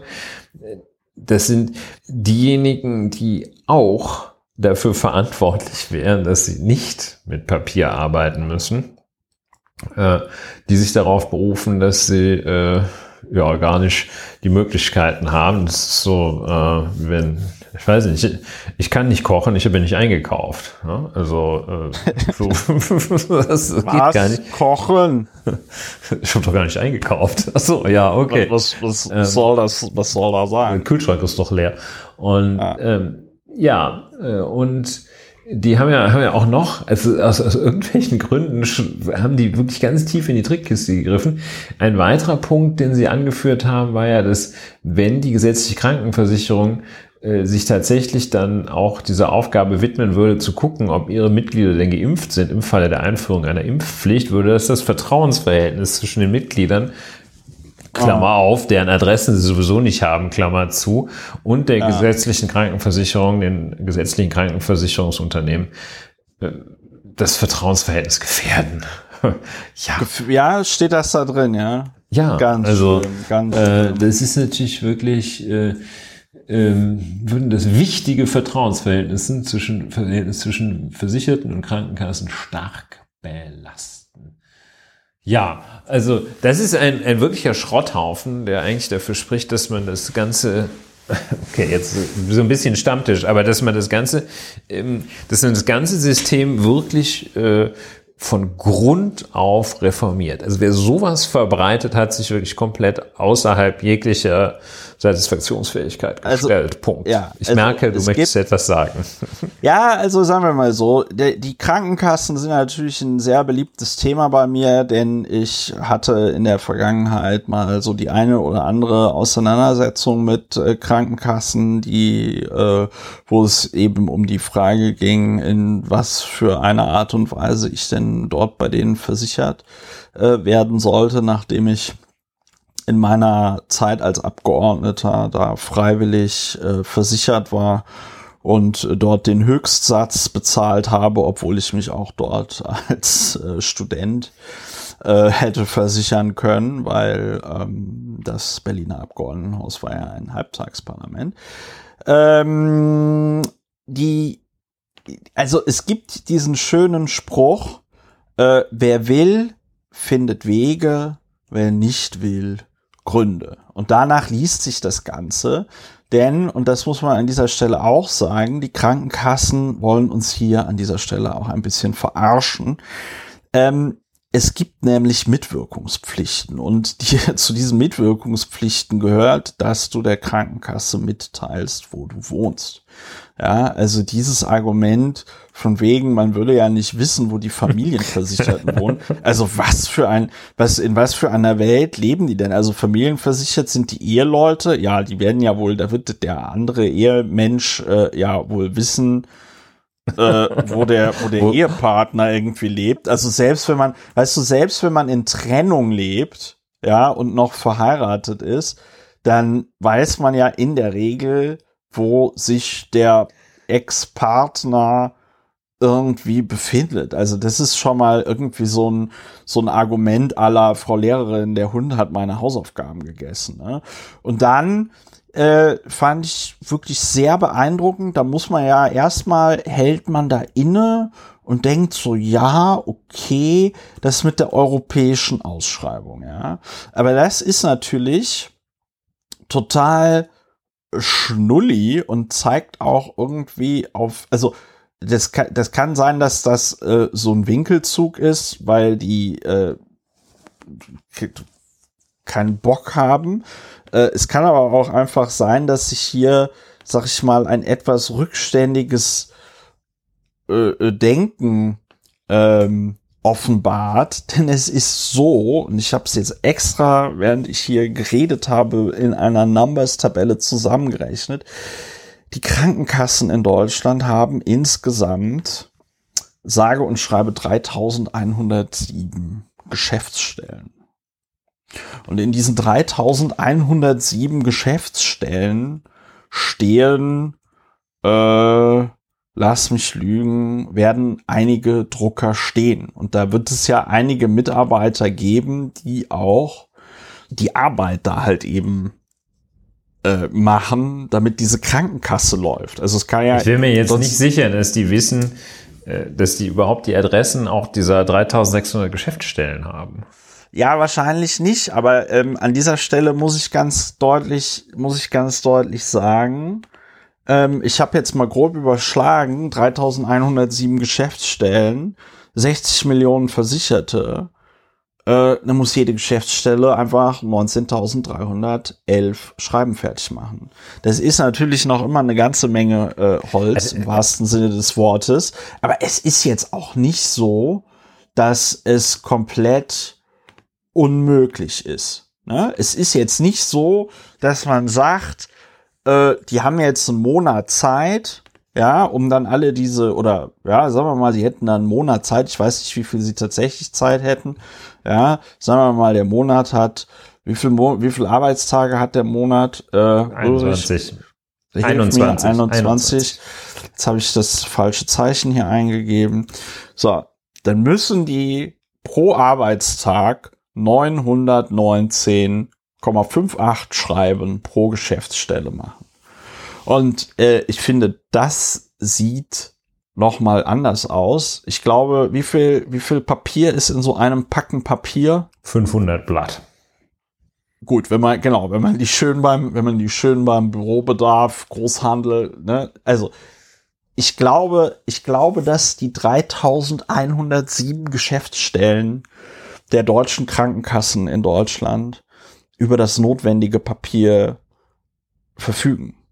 Und wenn man dann mal der Frau Müller-Lüdenscheid und dem Herrn Schwakowiak, die da arbeiten, sagt, Leute, dann äh, druckt er jetzt mal hier, ne, zeigen wir euch mal, wie das funktioniert bei Word, einen Serienbrief auszudrucken. Ja. Dann druckt mal eine und Woche, druckt keiner seine Urlaubsfotos aus. Genau. Eine Woche keine Urlaubsfotos. Genau, dann werden jetzt auch nicht, weiß ich nicht, die interessanten Artikel aus der Hör zu fotokopiert oder so, ja, sondern ihr macht einfach mal eure fucking Arbeit. Fernsehprogramm ja. nur noch am Bildschirm. Fernsehprogramm nur noch am Bildschirm. So, und dann auch keine, auch keine Sudokus und Kreuzworträtsel ausdrucken, ja, so. Und dann müsste das zu machen sein. Jetzt muss ich mich selber also da noch finde, mal du gehst, gehst schon sehr stark, äh, also du kommst denen schon sehr weit entgegen, indem du dich äh, da nee, ich, man muss, das, das mit muss man ja praktischen Fragen auseinandersetzt, ob, da, äh, ob da, 100 nee, Krankenkassen die Milliarden den, im Jahr nee, bewegen. Ich, ich, ich komme den, ich komme dem, ich komme denen nicht entgegen. Ich will mit diesem Rechenbeispiel plausibilisieren, was für ein Bullshit die da erzählen. Ja. Meine einzige Einschränkung wäre nochmal, äh, dass möglicherweise einige Krankenkassen jetzt im Verhältnis dann mehr äh, Versicherte haben als jetzt Geschäftsstellen oder so. Aber ich denke, dass, äh, dass es da einen Schlüssel geben wird, der am Ende darauf hinausläuft, dass jede Kranken, jede Geschäftsstelle, jeder Krankenkasse ungefähr gleich viele äh, Personen da abfrühstückt. Und ich musste auch deswegen so lachen, weil ich ja Selbstständiger bin und äh, ich krieg als Selbstständiger kriegst du jedes Jahr von der Krankenkasse so einen Brief geschickt, der so vier, fünf Seiten hat, äh, wo du dann angeben sollst, wie denn jetzt deine Einkommensverhältnisse sind. Ja? Und dann musst du so Fragen beantworten, ob du Mitarbeiter hast, ob du Einkünfte aus Forstwirtschaft hast und solche Sachen. Vollkommen absurd. Ist umso absurder, als wenn du äh, dich dann über den Link einloggst bei der Techniker Krankenkasse. Da hast du da irgendwie zwei Fragen, die du ankreuzen musst gegenüber den irgendwie 10 bis 15 Fragen auf diesen vier Zetteln. Das ist alles irgendwie total absurd. Und wenn du diesen, und wenn du diesen, wenn du diesen, wenn du dieses Schreiben nicht beantwortest, schicken die dir das noch zwei, dreimal zu. also so potenziell so zwölf, 12, 16 Seiten, die dir dazu geschickt werden. Und dann schicken sie dir, wenn du das beantwortet hast, nochmal zwei Seiten zu, wo sie dir sagen, sehr geehrter Herr Lauer, ähm, äh, das ist jetzt Ihr Beitrag. Ja? Also es ist alles, es ist alles kompletter Bullshit, was die GKV-Spitzenverband da erzählt und es, ähm, und es stimmt, es stimmt einfach nicht. Man braucht da keine europäische Ausschreibung. Wenn du 3107 Geschäftsstellen über das ganze Bundesgebiet verteilt hast, brauchst du keine europäische Ausschreibung, um das Eintüten von, ähm, äh, von Briefen also ich bin auszuschreiben. Äh, ungeachtet, unabhängig davon, nahezu sicher, dass äh, im Bereich des Gesundheitswesens bei einer bei akutem Handlungsbedarf zur Gewährleistung der Gesundheit eines äh, der, der Bevölkerung, äh, dass da das Vergaberecht ohnehin Ausnahmen vorsieht, sprich, dass da dann nicht in einem mehrjährigen Ausschreibungsverfahren vorgegangen ja. werden muss, wenn es darum geht, eine Maßnahme zur Sicherung der Gesundheit der Bevölkerung besonders durchzuführen. Fand ich aber, besonders gut fand ich aber auch diesen Punkt mit dem Vertrauen. Ja. Dass da das Vertrauen erschüttern werden könnte. Wenn du, wenn du, wenn du, und das ist ja bei mir so, ich rede da ja ab und zu mal drüber, wenn du eine Therapie machst, ja, so eine Gesprächstherapie beim Psychotherapeuten, ne, dann machst du dich ja gegenüber der Kasse, also mal abgesehen davon, dass die eh auch alle anderen Diagnosen von dir kennen, ja, weil die werden denen einfach mitgeteilt über die Abrechnung und über die Schlüssel, ja, das ist alles abgespeichert. Ähm, musst du dich, wenn du so eine, wenn du so eine Gesprächstherapie oder so machst, musst du dich vor denen nochmal ordentlich nackig machen und dann muss der Psychotherapeut denen halt eben schreiben, was für Probleme hat der Mensch denn? Ne? Da wird nicht vertraut, die vertrauen nicht darauf, dass man sagt, du, mir geht's schlecht und ähm, ich würde gerne Gesprächstherapie machen, ah, ah, ah, sondern man muss das, äh, die, das muss der Therapeut fertig machen, dann ist das ein Gutachter, der dann da ähm, der dann da äh, entscheidet, ob man diese Therapie dann kriegt oder nicht, ja. Mm, also das ist wirklich, das ist sehr frech. Das ist sehr frech, was der GKV-Spitzenverband da macht. Wundert mich gleichzeitig aber nicht, weil so erlebe ich gesetzliche Krankenkassen. Da wird erstmal, denkt man sich irgendwelche absurden Dinge aus, warum das alles nicht so geht, wie man das gerne hätte. Ja, und äh, da haben sie sich ein weiteres Mal äh, doch demaskiert, indem, also sie es dann doch vielleicht noch ein bisschen zu offensichtlich gemacht haben und zu fadenscheidige Gründe angeführt haben, warum sie jetzt nicht einfach mal die Finger krumm machen und ein bisschen äh, beitragen können. Ja, bin ich mir gar nicht so sicher. Ganzen. Weil weil ich glaube, oft fehlt dann da auch irgendwie das Wissen ähm, und oft fehlt dann da auch ja äh, die Zeit, die man für eine Recherche hat und dann wird das einfach so wiedergekaut. Weißt du, wir waren eben bei False Balance. GKV Spitzenverband sagt, man müsse eine europäische Ausschreibung machen, dann wird das ja wohl stimmen. Ja, ja, das Keiner, ist richtig. Also das, ich bin auch nicht, das klar, entlarvend ist das nur, wenn man auch genau hinschaut oder wenn man, wenn man hinschaut. Ähm, das ist ja so ein bisschen geschehen in diesem Fall. Das haben sie ja nicht, da, da ist ja jedenfalls aufgefallen. Und dieser Passus äh, recht zielsicher dann auch identifiziert worden äh, mit dem Hinweis auf Papiermangel. Ähm, und es gibt ja auch einzelne Druckereien, die gesagt haben, es ist überhaupt kein Problem. Einzelne Druckereien, wohlgemerkt, ist überhaupt kein Problem. Das ja. Papier liefern wir euch.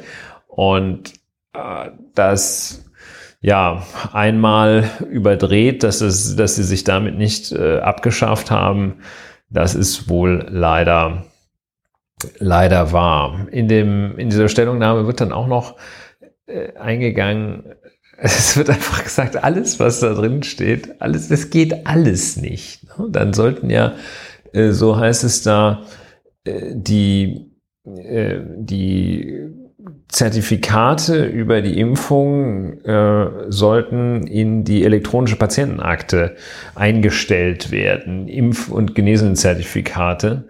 Das haben sie auch abgelehnt. Und ähm, auch da äh, dass das Risiko entstehe, dass dann das Gesamtprojekt elektronische Patientenakte an Vertrauen bei den Versicherten einbüße. Es ist einfach, äh, es geht alles nicht. Also ja, empörend, empörend, empörend. Wir sollten uns vielleicht, äh, es ist auch wirklich unter den Ausreden, ich habe kein Papier. Ich meine, das wird vielleicht ja. sprichwörtlich. Ich habe kein Papier. Ich kann nicht arbeiten. Ich habe kein Papier. Ich kann, ja. ich kann, mein Hund, mein Hund hat das Papier gefressen. Genau.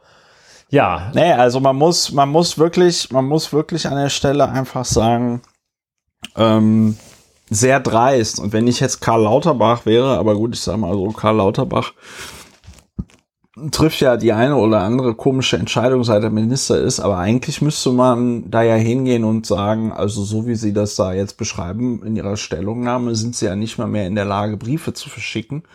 Dann müssen wir mal gucken, wie wir die gesetzlichen Krankenkassen irgendwie so reformieren, dass sie das dann nochmal hinbekommen. Ne? Ja, und dann diese ganzen Vorstandsvorsitzenden, so von der Ortskrankenkasse Bamberg und sowas. Ne? Ja, ja, die dann. HEK, Hanseatische Krankenkasse, prima. Die ja. dann schön, die dann auch schön absahnen. Ne? Die kriegen ja ordentlich die kriegen ja ordentlich Kohle. Das sind sehr beliebte, sehr beliebte Posten. Musst du auch nicht ja. viel ja, äh, also das ist jedenfalls sehr, sehr beeindruckend, dass sich da 2022 so ein großer Player des Gesundheitswesens darauf beruft, er könne keine Briefe schreiben, weil er A, keine Adressen seiner Mitglieder hat und B, kein Papier. Oder äh, auch in umgekehrter Reihenfolge. Jedenfalls geht's nicht. Also, wenn wir Papier hätten, wüssten wir nicht, wohin wir schreiben sollen. Und äh, wenn wir Adressen haben, haben wir kein Papier. Also, mit anderen Worten, ist nicht, kriegen wir nicht hin, geht nicht, haben wir nicht, der nächste bitte. Ja, haben wir noch nie so gemacht. Aber da kann ja jeder kommen, weil das überfrachtet ja hier das Ganze und äh, zerstört das Vertrauen. Komm, wir sprechen über Friedrich den Großen ja, März. Wir müssen endlich über unseren Artist in Residence sprechen. Ja, Friedrich, Friedrich Merz. Ulrich. Erzähl ja. einfach, was hat, was hat unser Racker, unser kleiner Racker, was hat er wieder gemacht? Ja, wir erinnern uns an die Zeitenwende. Olaf Scholz äh, zaubert aus dem Hut und auch die Verteidigungsministerin soll überrascht gewesen sein. Äh, 100 Milliarden für die Bundeswehr. Ähm, wer nicht überrascht war, so heißt es, weil er vorab informiert war, ist der Oppositionsführer Friedrich Merz. Ähm, mit dem hat der Bundeskanzler es vorher abgestimmt äh, oder den jedenfalls informiert gehabt, dass er diesen Vorstoß dort machen würde und unsere, unsere allseits beliebte Bundeswehr jetzt äh, mal mit ein bisschen anständigem Material ausstatten würde. Zwei Tankschiffe sind ja schon gekauft, aber das ist ein anderes Thema. Jedenfalls, äh, Friedrich Merz äh, äh, hat dann jetzt aus äh, Haushaltsdebatte äh, große Rede äh, zum Kanzleretat, ähm, hat jetzt einen ganz, ganz großen staatsmännischen Trick äh, angekündigt. Um eben diese 100 Milliarden locker zu machen, ähm, ist es erforderlich, eine Grundgesetzänderung durchzuführen. Ich kann nicht genau sagen, wieso, aber das halt haushaltstechnische Gründe. Ähm, wahrscheinlich auch nicht so interessant. Ich finde es jedenfalls nicht so interessant. Aber jedenfalls, Friedrich Merz, jetzt der große dreidimensionale Schachspieler, sagt, wenn wir überhaupt zu einer Grundgesetzänderung kommen, also sprich, wenn wir überhaupt zustimmen, dass diese 100 Milliarden eingesetzt werden, wenn wir überhaupt zu einer Grundgesetzänderung kommen, dann füllen wir das in der Weise auf, dass dann eine Zweidrittelmehrheit zustande kommt, aber nicht so, dass dann einige von ihnen hier sagen, da machen wir nicht mit. Und was heißt es genau? Er sagt, er sagt, ähm, zwei Drittel Mehrheit ähm, stehen wir zur Verfügung, ähm, aber wir liefern nur so viel Stimmen, wir von der Union liefern nur so viel Stimmen, wie es zusammen mit allen Stimmen der Koalitionsparteien braucht, um zwei Drittel zu haben. Also das heißt, ähm, wir geben euch, äh, wenn man es mal ausrechnet, wir geben euch von der Union nur 75 Stimmen. Dann habt ihr ja, ihr seid ja, ähm, die Koalition hat 416 Sitze. Ähm, 491 Stimmen, 491 Stimmen ist die Zweidrittelmehrheit. Ihr kriegt 75 Stimmen von uns, mehr nicht. Ihr müsst also, und das ist das Kalkül des großen Bundestagsfeldherrn Friedrich Merz, ihr müsst also dafür sorgen, dass es bei euch keine Abweichler gibt. Ja, dass alle von euch Rot, Grün und FDP zustimmen. Und dann gibt's so Stimmen, die sagen, Donnerwetter, was für ein Machiavelli, der Friedrich.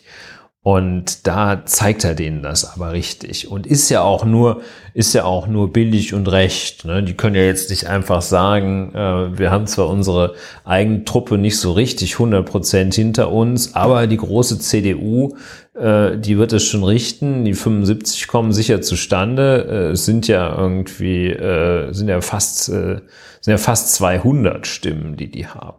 Hm? Ja, das ist also Friedrich Merz. Warum berichtet man über so einen Taschenspielertrick? Ähm, da Taschenspielertrick trägt schon einen, äh, den, den Hauch, ja, ja, das ist, den halt, Hauch einer Bewertung. Ähm, ja, aber es ist auch leider richtig. Also äh, was, was ist daran so beachtlich? Ähm, das Beachtliche daran ist, dass es ja äh, Machtpolitik zu Lasten der Sachpolitik ist. Das ist jetzt auch noch nichts, äh, was noch nie da gewesen wäre und was nicht die anderen auch machen würden. Aber er äh, macht hier ganz deutlich, dass es ihm nicht um die Sache geht und macht äh, auch ganz deutlich, dass er ähm, dass es ihm auch nicht darauf ankommt, dass die Leute, dass die Abgeordneten äh, so stimmen, wie sie es inhaltlich für richtig halten, sondern so wie er das als so, so richtig so cleverle ähm, für geboten hält.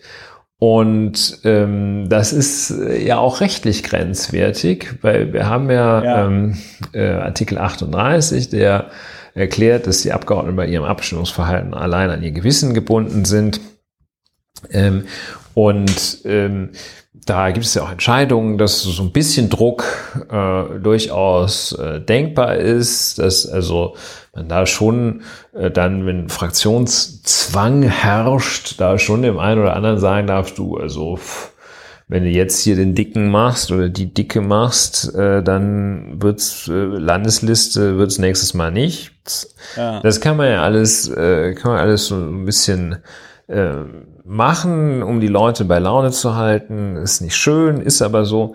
Ähm, aber, dass man den Leuten sagt, du magst äh, zwar äh, eigentlich das für richtig halten und ich halte es ja auch für richtig, dafür zu stimmen, aber mach's nicht, enthalte dich oder komm an dem Tag nicht. Das ist schon eine neue, das ist eine neue Dimension. Und das ist einfach eine, ähm, ja, das ist auch eine neue Art und Weise, da umzugehen. Das ist ein neuer Taschenspielertrick. Ähm, das wird auch nicht gelingen, ne, weil es, dem stehen praktische, praktische Gründe entgegen, ähm, denn ähm, ja, die können ja nicht einfach, können nicht einfach 122 Abgeordnete, also können schon, dürfen sich nicht einfach 122 Abgeordnete zum Beispiel krank melden oder ähm, naja, dürfen an dem schon, Tag nicht aber da es sein. ist halt, es Ja. ist halt einfach, ähm, also um das mal oder um das noch mal in den Kontext einzubetten, weil du von Taschenspielertrick geredet hast, äh, man merkt einfach äh, im Moment bei der CDU, dass die so taktisch ähm, auf keinem besonders hohen Niveau sich bewegen und äh, dass Friedrich Merz da auch so ein bisschen die Erfahrung zu fehlen äh, scheint, weil er halt eben so lange nicht mehr im Parlament war. Ähm, das, äh, ich sag mal, was ähnliches gab es jetzt, als äh, der ukrainische Präsident äh, Volodymyr Zelensky vor dem Deutschen Bundestag gesprochen hat in einer Videoschalte und äh, dann hatte man also vorher im Ältestenrat mit äh, wahrscheinlich allen Fraktionen außer der AfD die Tagesordnung beschlossen. Ja. Das passiert meistens einvernehmlich.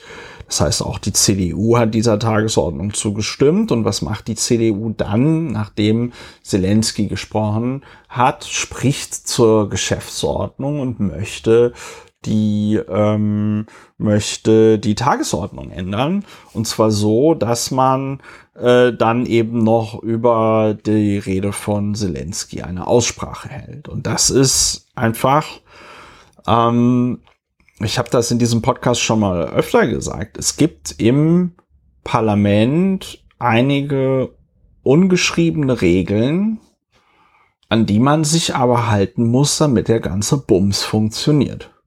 Und eine dieser Regeln ist, also entweder hast du ein Problem mit der Tagesordnung, dann sprichst du das im Ältestenrat an, oder du hast kein Problem mit der Tagesordnung, dann äh, machst du das halt, äh, dann machst du das halt so, wie du es beschlossen hast.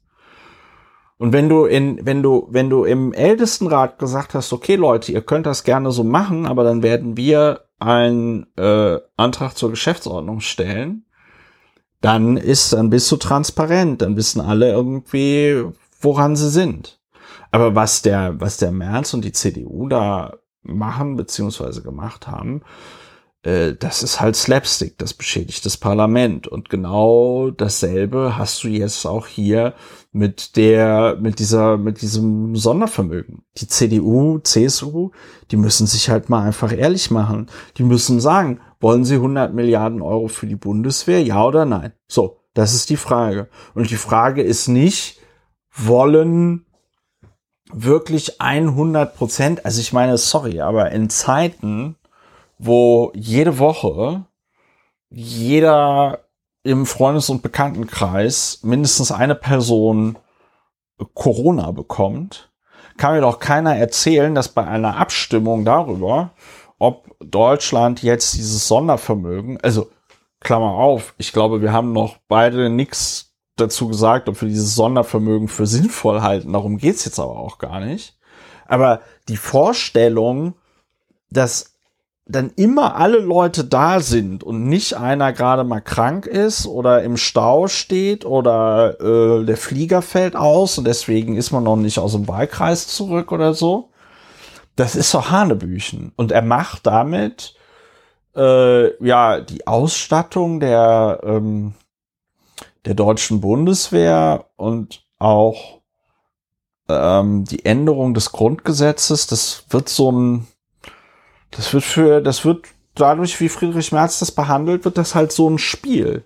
Der zockt da rum, wie an so einem, ja, wie bei so einem Pokerspiel, ja, wo man irgendwie guckt, okay, wer erhöht denn jetzt noch mehr, ja, und wer hat dann da am Ende die Hand. Aber worüber sich Friedrich Merz im Klaren sein muss, es gibt Dinge, mit denen kann man sich als äh, Partei oder auch Fraktion in einem Parlament profilieren.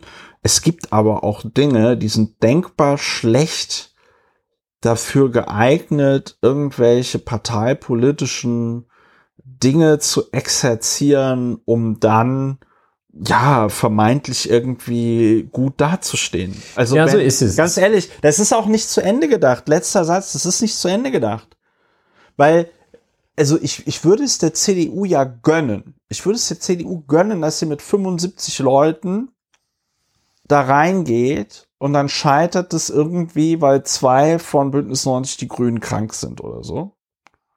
Ja, dann haben sie. Und dann, schei- und, dann, und dann ist es nämlich an der CDU gescheitert. So, und dann kann sich nämlich Friedrich Merz, der wird ja gestellt bekommen, die Frage, äh, ja, Herr Merz, also aufgrund Ihrer blöden parteipolitischen Spielchen konnte heute nicht das Grundgesetz geändert werden. Die Bundeswehr konnte keine 100 Milliarden Euro Sondervermögen bekommen, obwohl ja auch Ihre Fraktion das irgendwie begrüßt und fordert, dass die Bundeswehr besser ausgestattet wird. Klammer auf, wer waren eigentlich die letzten 16 Jahre Bundesverteidigungsminister? Klammer zu.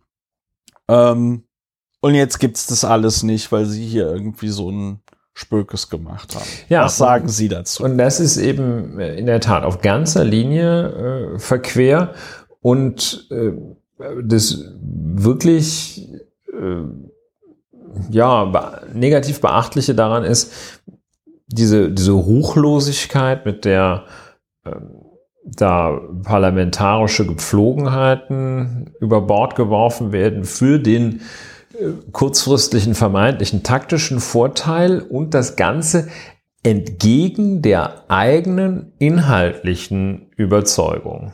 Und das wiederum lässt nur einen Schluss zu, dass Herr Friedrich Merz äh, charakterlich ungeeignet ist, äh, Verantwortung in unserem Lande zu übernehmen. Er, das wussten wir, das wussten wir aber schon nach ja, seinem ich, legendären, ich nach seinem nicht. legendären Auftritt vor dem Bundesverfassungsgericht. Das hat er sozusagen höchstrichterlich bestätigt erhalten, ja. dass diese Eignung ihm fehlt. Ja, äh, ich äh, werde mal den ein oder anderen Hinweis geben, hatte da gesagt. Und ja. das hat ihm die, die hohe, das hohe Gericht äh, hat ihm das um die Ohren gehauen. Wir erinnern uns, Friedrich Schmerz, wie er so ganz schlaubi-schlumpf äh, sagte, wie er, wie er das so toll macht und ja, und die Richter fanden, äh, dass eigentlich äh, das Gegenteil von toll der Fall sei. Ja, also Friedrich Schmerz äh, mal wieder, also es ist nicht schön, das ist, ach, das ist also wirklich ganz, ganz ärgerlich. Ich würde mir auch als Abgeordneter, äh, müsste man doch da dann eigentlich auch rebellieren und sagen, hast du noch alle Latten am Zaun? Ich gehe hier hin, weil ich will, weil mich die Menschen im Sauerland gewählt haben. Und ich gehe hier hin und stimme so ab, wie ich Bock habe. Und äh, häufig mache ich das schon mit der Fraktion, aber äh, ich stimme nicht anders ab oder bleib einer Abstimmung fern, weil du meinst jetzt hier den, den großen Cheftaktiker zu spielen. Ja, nicht schön, nicht schön, nicht schön. Ähm, ich habe ja noch eine Frage. Ja. Aber das ist ein neues Thema. Ja, okay, dann äh, bevor wir ein neues Thema machen, muss ich an der Stelle einfach nochmal sagen, wie fucking würdelos das ist, was Friedrich Merz hier veranstaltet. So, und jetzt können wir gerne über was anderes sprechen. Ja, also ausgehend zunächst mal davon, dass ich ja weiß, dass du nicht viel Auto fährst, äh, auch nicht, ben, nicht viel Benzin verbrauchst, aber ähm, wir beide wissen, dass der Benzinpreis äh, so um etwa 20 Prozent gestiegen ist in den letzten Wochen. Ähm, die Kosten für andere Energieträger, wie man glaube ich so sagt, ähm, in vergleichbarem Maße. Meine Frage lautet jetzt, äh, ist es denn wirklich nötig, dass das staatlicherseits ausgeglichen wird? Ähm, ich meine das tatsächlich zum Teil als rhetorische Frage, ich meine es aber ähm, auch ernst, ähm, wenn ich zum Beispiel Vorschläge von Hubertus Heil sehe, dass ähm, Menschen mit einem Bruttoeinkommen bis 2000 Euro dann monatlich 50 Euro erhalten sollen, bis 3000 Euro sollen monatlich 35 und auch bis 4000 Euro immer noch 20 Euro erhalten, um diese, wer mehr verdient, geht in Heils Modell leer aus, heißt es, äh, um diese Kostensteigerung stemmen zu können. Selbstständigen, die sollen eine Flatrate von 35 Euro kriegen, keine Ahnung warum. Ähm, ja, äh, also mh, ich will jetzt auch nicht äh, kaltherzig erscheinen äh, gegenüber Menschen, die äh, sehr knapp kalkulieren müssen und gleichzeitig darauf angewiesen sind, mit einem äh, Pkw, der Benzin äh, verbraucht, irgendwie zu fahren, weil sie zur Arbeit müssen oder kranke Familienangehörige fahren müssen oder whatsoever. Äh, denen gegenüber möchte ich jetzt nicht kaltherzig wirken. Aber ist es denn wirklich nötig, dass diese, dass, dass da ein Ausgleich herbeigeführt wird? Ich habe so, also offene, ehrliche Frage. Ich kann es nicht so ganz verstehen, muss ich sagen. Also, wenn du das jetzt so sagst, im Sinne von, wenn du das jetzt so formulierst, im Sinne von Notwendigkeit, wäre die seriöse Antwort wahrscheinlich, dass man sagt, gut, ich weiß es nicht. Ne? Also, okay. ja, also, weil, ähm, ich kann jetzt nicht in äh, 60 Millionen Köpfe reinschauen, ja, aber ähm, Warum sage ich jetzt 60 Millionen? Keine Ahnung, die Erwachsenen. Ich weiß nicht, wie viel. 60 ja, Millionen nee, Führerscheine. Ich, ich, bin noch bei den Krankenkassen. Also ich weiß nicht, wie viele, wie viele Fahrzeughalter es in Deutschland gibt. Es wird, es werden wahrscheinlich irgendwie 60 Millionen sein oder so. Was mir gestern oder heute beim tatsächlich Zähneputzen aufgefallen hm, ist. Zahncreme. Dieses, dieses ganz bemerk, dieses ganz bemerkenswerte, also früher gab es ja mal sowas wie Mitfahrzentralen, ne? Und die einfachste Möglichkeit, äh, den Preis zumindest für Pendler äh, radikal zu reduzieren, weil ähm, wenn du zwei oder drei oder vier Leute im Auto sitzen, steigt der Verbrauch nicht um das Zweifache, Dreifache, Vierfache. Okay, ja. das Prinzip ist, glaube ich, einigermaßen nee, ich will, verstanden. Nee, mir ist es schon wichtig, damit nachher keine Klugscheißer sagen, nö, aber dann ist es ja, dann ist das Auto ja schwerer. Ne? Also, man hätte ja auch mal als erste Maßnahme sagen können, äh, ja, wir starten hier eine bundesweite Plattform. Da können sich die Deutschen zusammentun und gemeinsam äh, zur Arbeit fahren. Das wäre ja mal eine Möglichkeit gewesen, dass man ganz krass für Mitfahrgelegenheiten wirbt, ja, äh, wäre in meiner Meinung nach in der jetzigen Situation zumindest für Ballungsgebiete die einfachste Möglichkeit. Ja, man hätte auch, fällt mir jetzt gerade spontan ein, äh, es gibt ja die, es gibt ja sowas wie Homeoffice, ne? Hm. Und in den letzten zwei Jahren haben die Deutschen und auch eigentlich alle anderen Völker dieser Erde äh, ganz gute Erfahrungen mit Homeoffice gemacht. Ich glaube sogar, dass sie so krasse Erfahrungen mit Homeoffice gemacht haben, dass ähm, dass äh, die Arbeitswelt nie mehr so sein wird wie vor Corona weil ich jetzt auf Twitter das schon mehrmals gelesen habe, dass Leute so gesagt haben, ey, ich bin heute für irgendwie vier Besprechungen in die Arbeit gefahren, die wir auch alle über Zoom hätten machen können. Und das ist totaler Quatsch und das werde ich mir in Zukunft so nicht geben. Ja.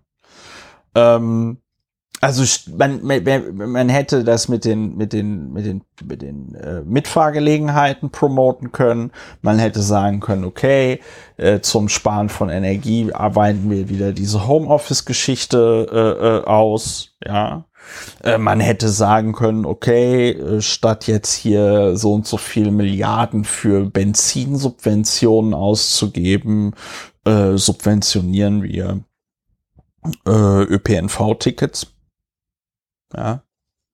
Also, ja, wenn du komplett auf dem flachen Land wohnst, ist es ein bisschen schwierig, mit dem ÖPNV in die, in die zur Arbeit zu kommen. Aber wenn du wie viele andere Menschen in Deutschland in so Ballungsräumen wohnst, dann kannst du auch mal irgendwie mit der Bahn zur Arbeit. Ja, ich mache mir da ja. irgendwie in der Tat so ein bisschen Sorgen, weil ich merke, dass äh, das ist so, ich finde das äh, so abwegig. Äh, ja, das ist die Deutschen, und, weißt du, die, die mm. Deutschen, ja, die Deutschen machen halt immer Witze über die Amerikaner, wenn es um Schusswaffen geht, ne? Aber sobald es um den PKW geht, ja, äh, scheinen beim Deutschen, beim Allmann, die höheren Hirnfunktionen irgendwie komplett aus, ja. wegen Papiermangel wahrscheinlich. Wegen Papiermangel. Und dann wird, dann wird nur noch überlegt, boah, fuck, wie krieg ich, wie krieg ich diese Zahl an der Zapfsäule?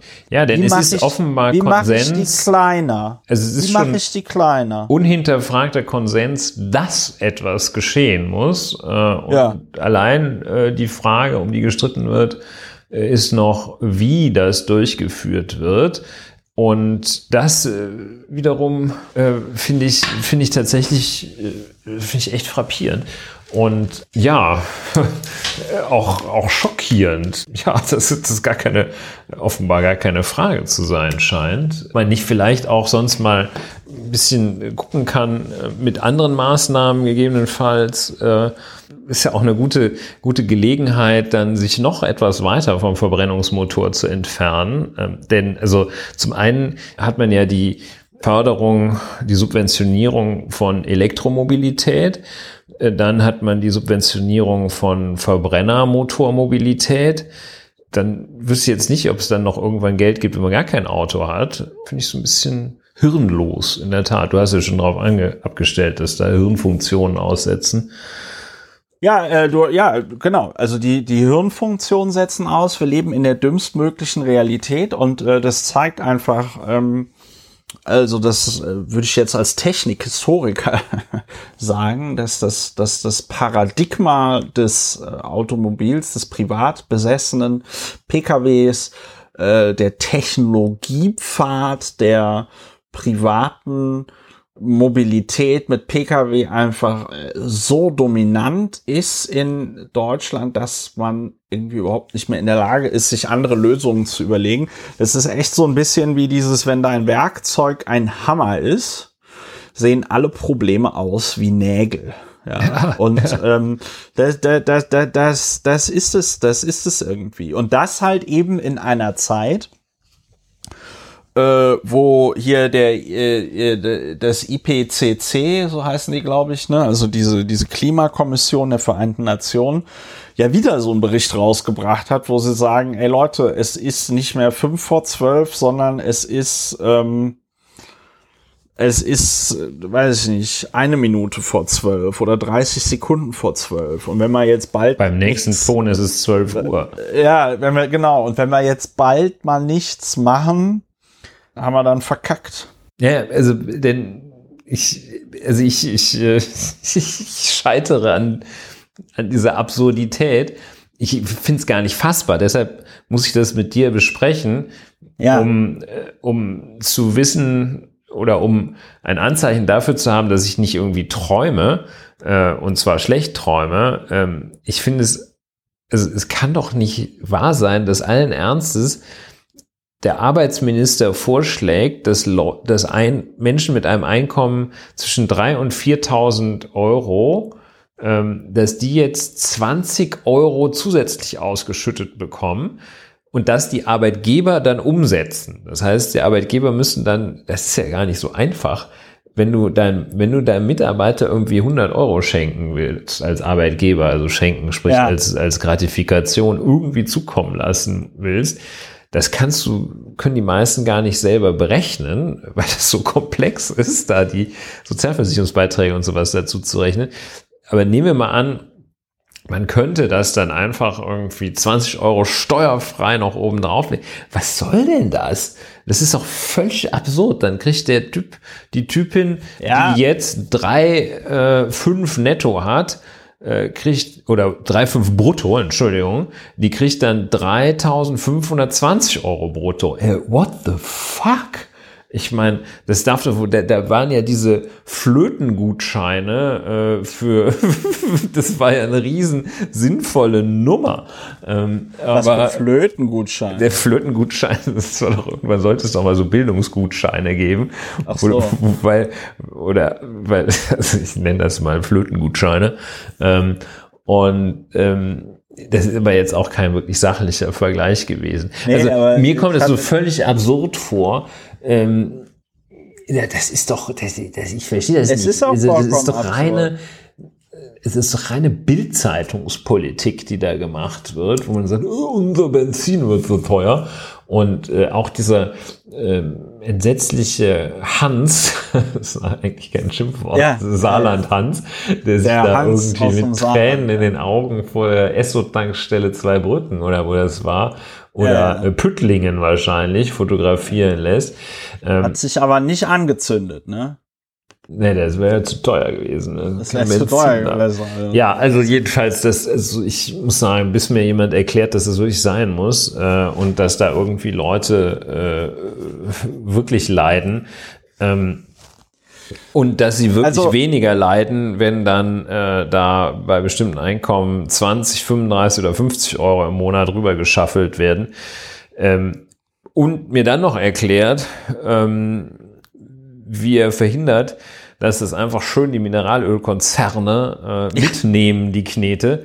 Ähm, bis dahin bin ich also wirklich völlig ober super strikt dagegen. Auch das, ich weiß, ich bin mir bewusst, dass die Welt nicht so erschüttert wird, wenn Ulrich Wehner dagegen ist, aber ich bin trotzdem massiv dagegen, dass da irgend so ein Klimbim gemacht wird. Ich gönne von mir aus irgendwie so, wie das hier in äh, vielen äh, zivilisierten Staaten der Welt ist, dann wird so auf der Autobahn wird so eine Spur nur für Fahrgemeinschaften verwendet. Ja. Ne? Also wenn da ja. nicht hier, wenn da nicht drei Leute im Auto sitzen oder wenigstens schon mal zwei, dann musst du halt weiter rechts fahren. Wird Gut, das, das Auto gesprengt von einer türkischen Bayraktar TB2 Drohne. Ja. Nein, es ist einfach, ähm, ich meine, wir sind uns ja einig. Wir sind uns einig. Ja, ja, ich wollte es nur mal Es macht natürlich, es, ma ja, es macht natürlich, es macht natürlich Spaß, einfach nochmal auf der Absurdität rumzureiten.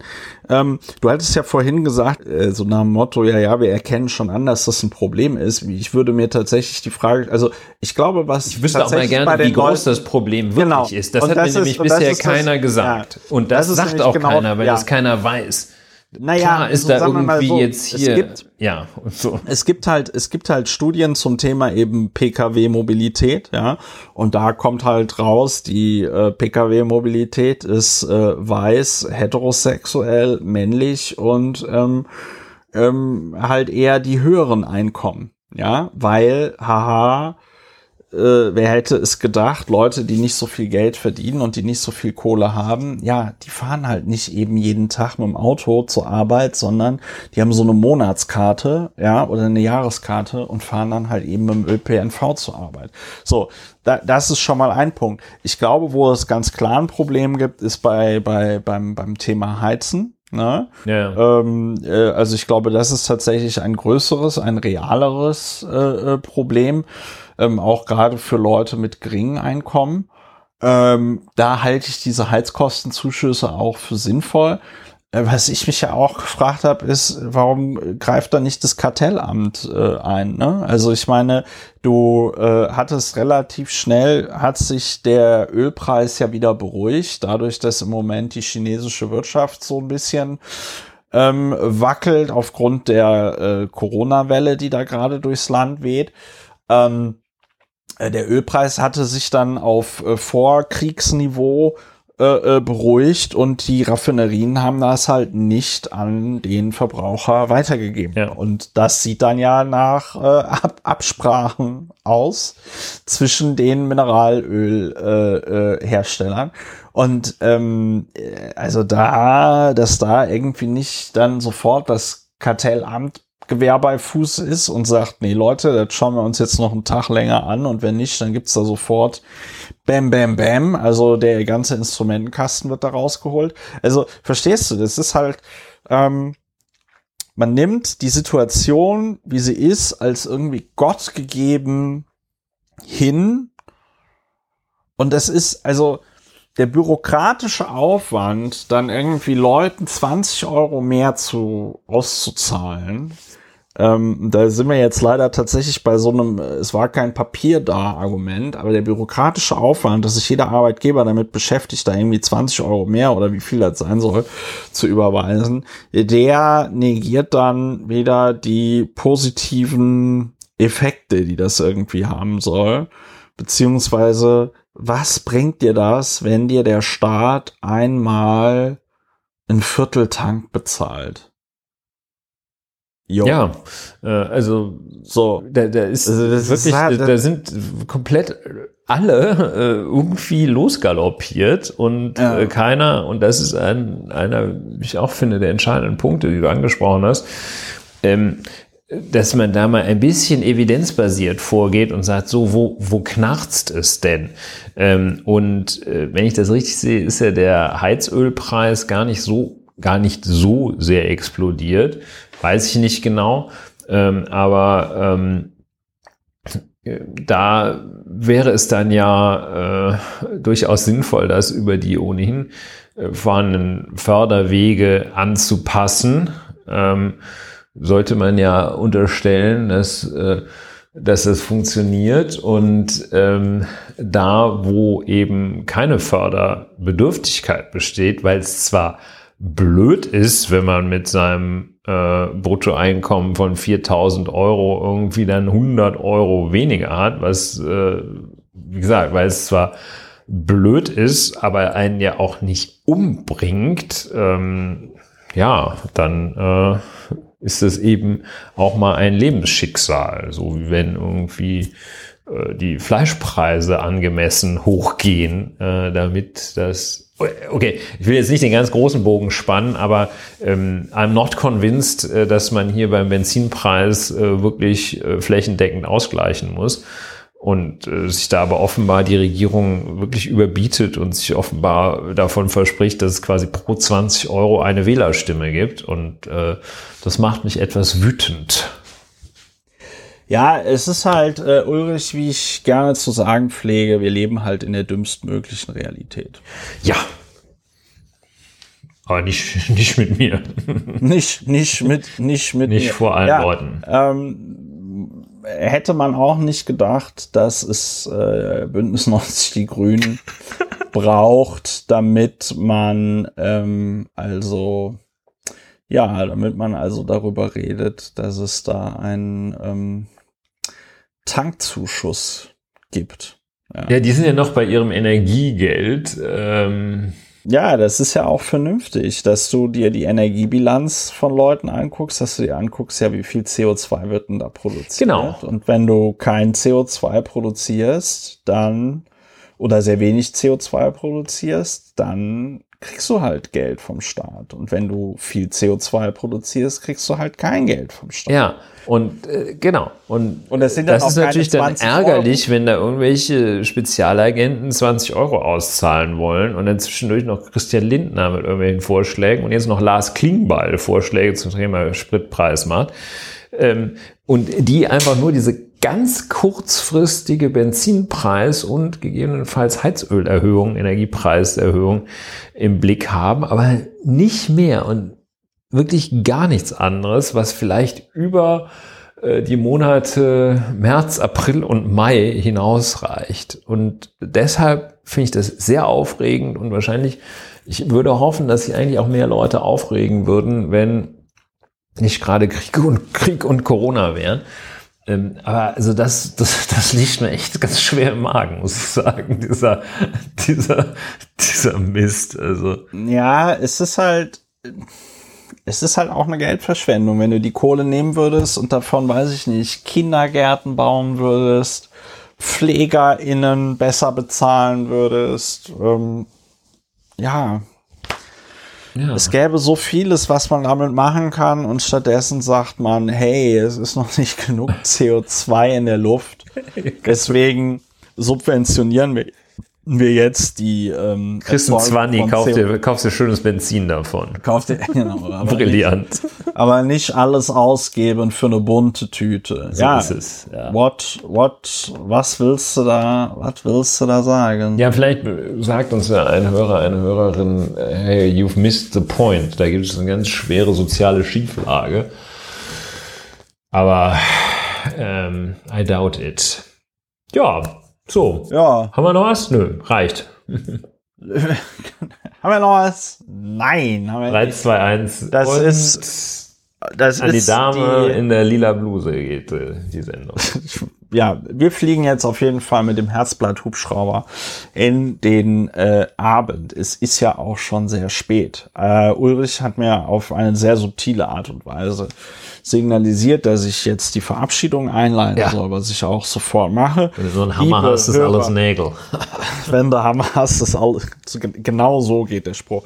alles Nägel jetzt. Lieb, alles, alles nichts oder. Also, liebe HörerInnen, das war die sage und schreibe 119. Folge von Lauer und Wena aufgenommen am 23.03.2022. Lauer und Wena, Deutschlands bester Podcast für die äußere und innere Sicherheit und Podcast zur Bewältigung der Gesamtsituation. Wenn euch das hier gefallen hat, überlegt euch doch mal Lauer und Wena Plus. Ich freue mich immer sehr darüber. Und wenn ihr diesen Podcast unterstützt, dann bedanke ich mich an dieser Stelle nochmal ganz herzlich bei euch. Ähm, empfehlt uns weiter, äh, kommt gut durch die Woche, bleibt angesichts der Gesamtsituation lebensfroh. Ja, ähm, passt auf euch auf und dann hören wir uns demnächst wieder bei Lauer und Wiener. Macht's gut. Tschüss. Tschüss.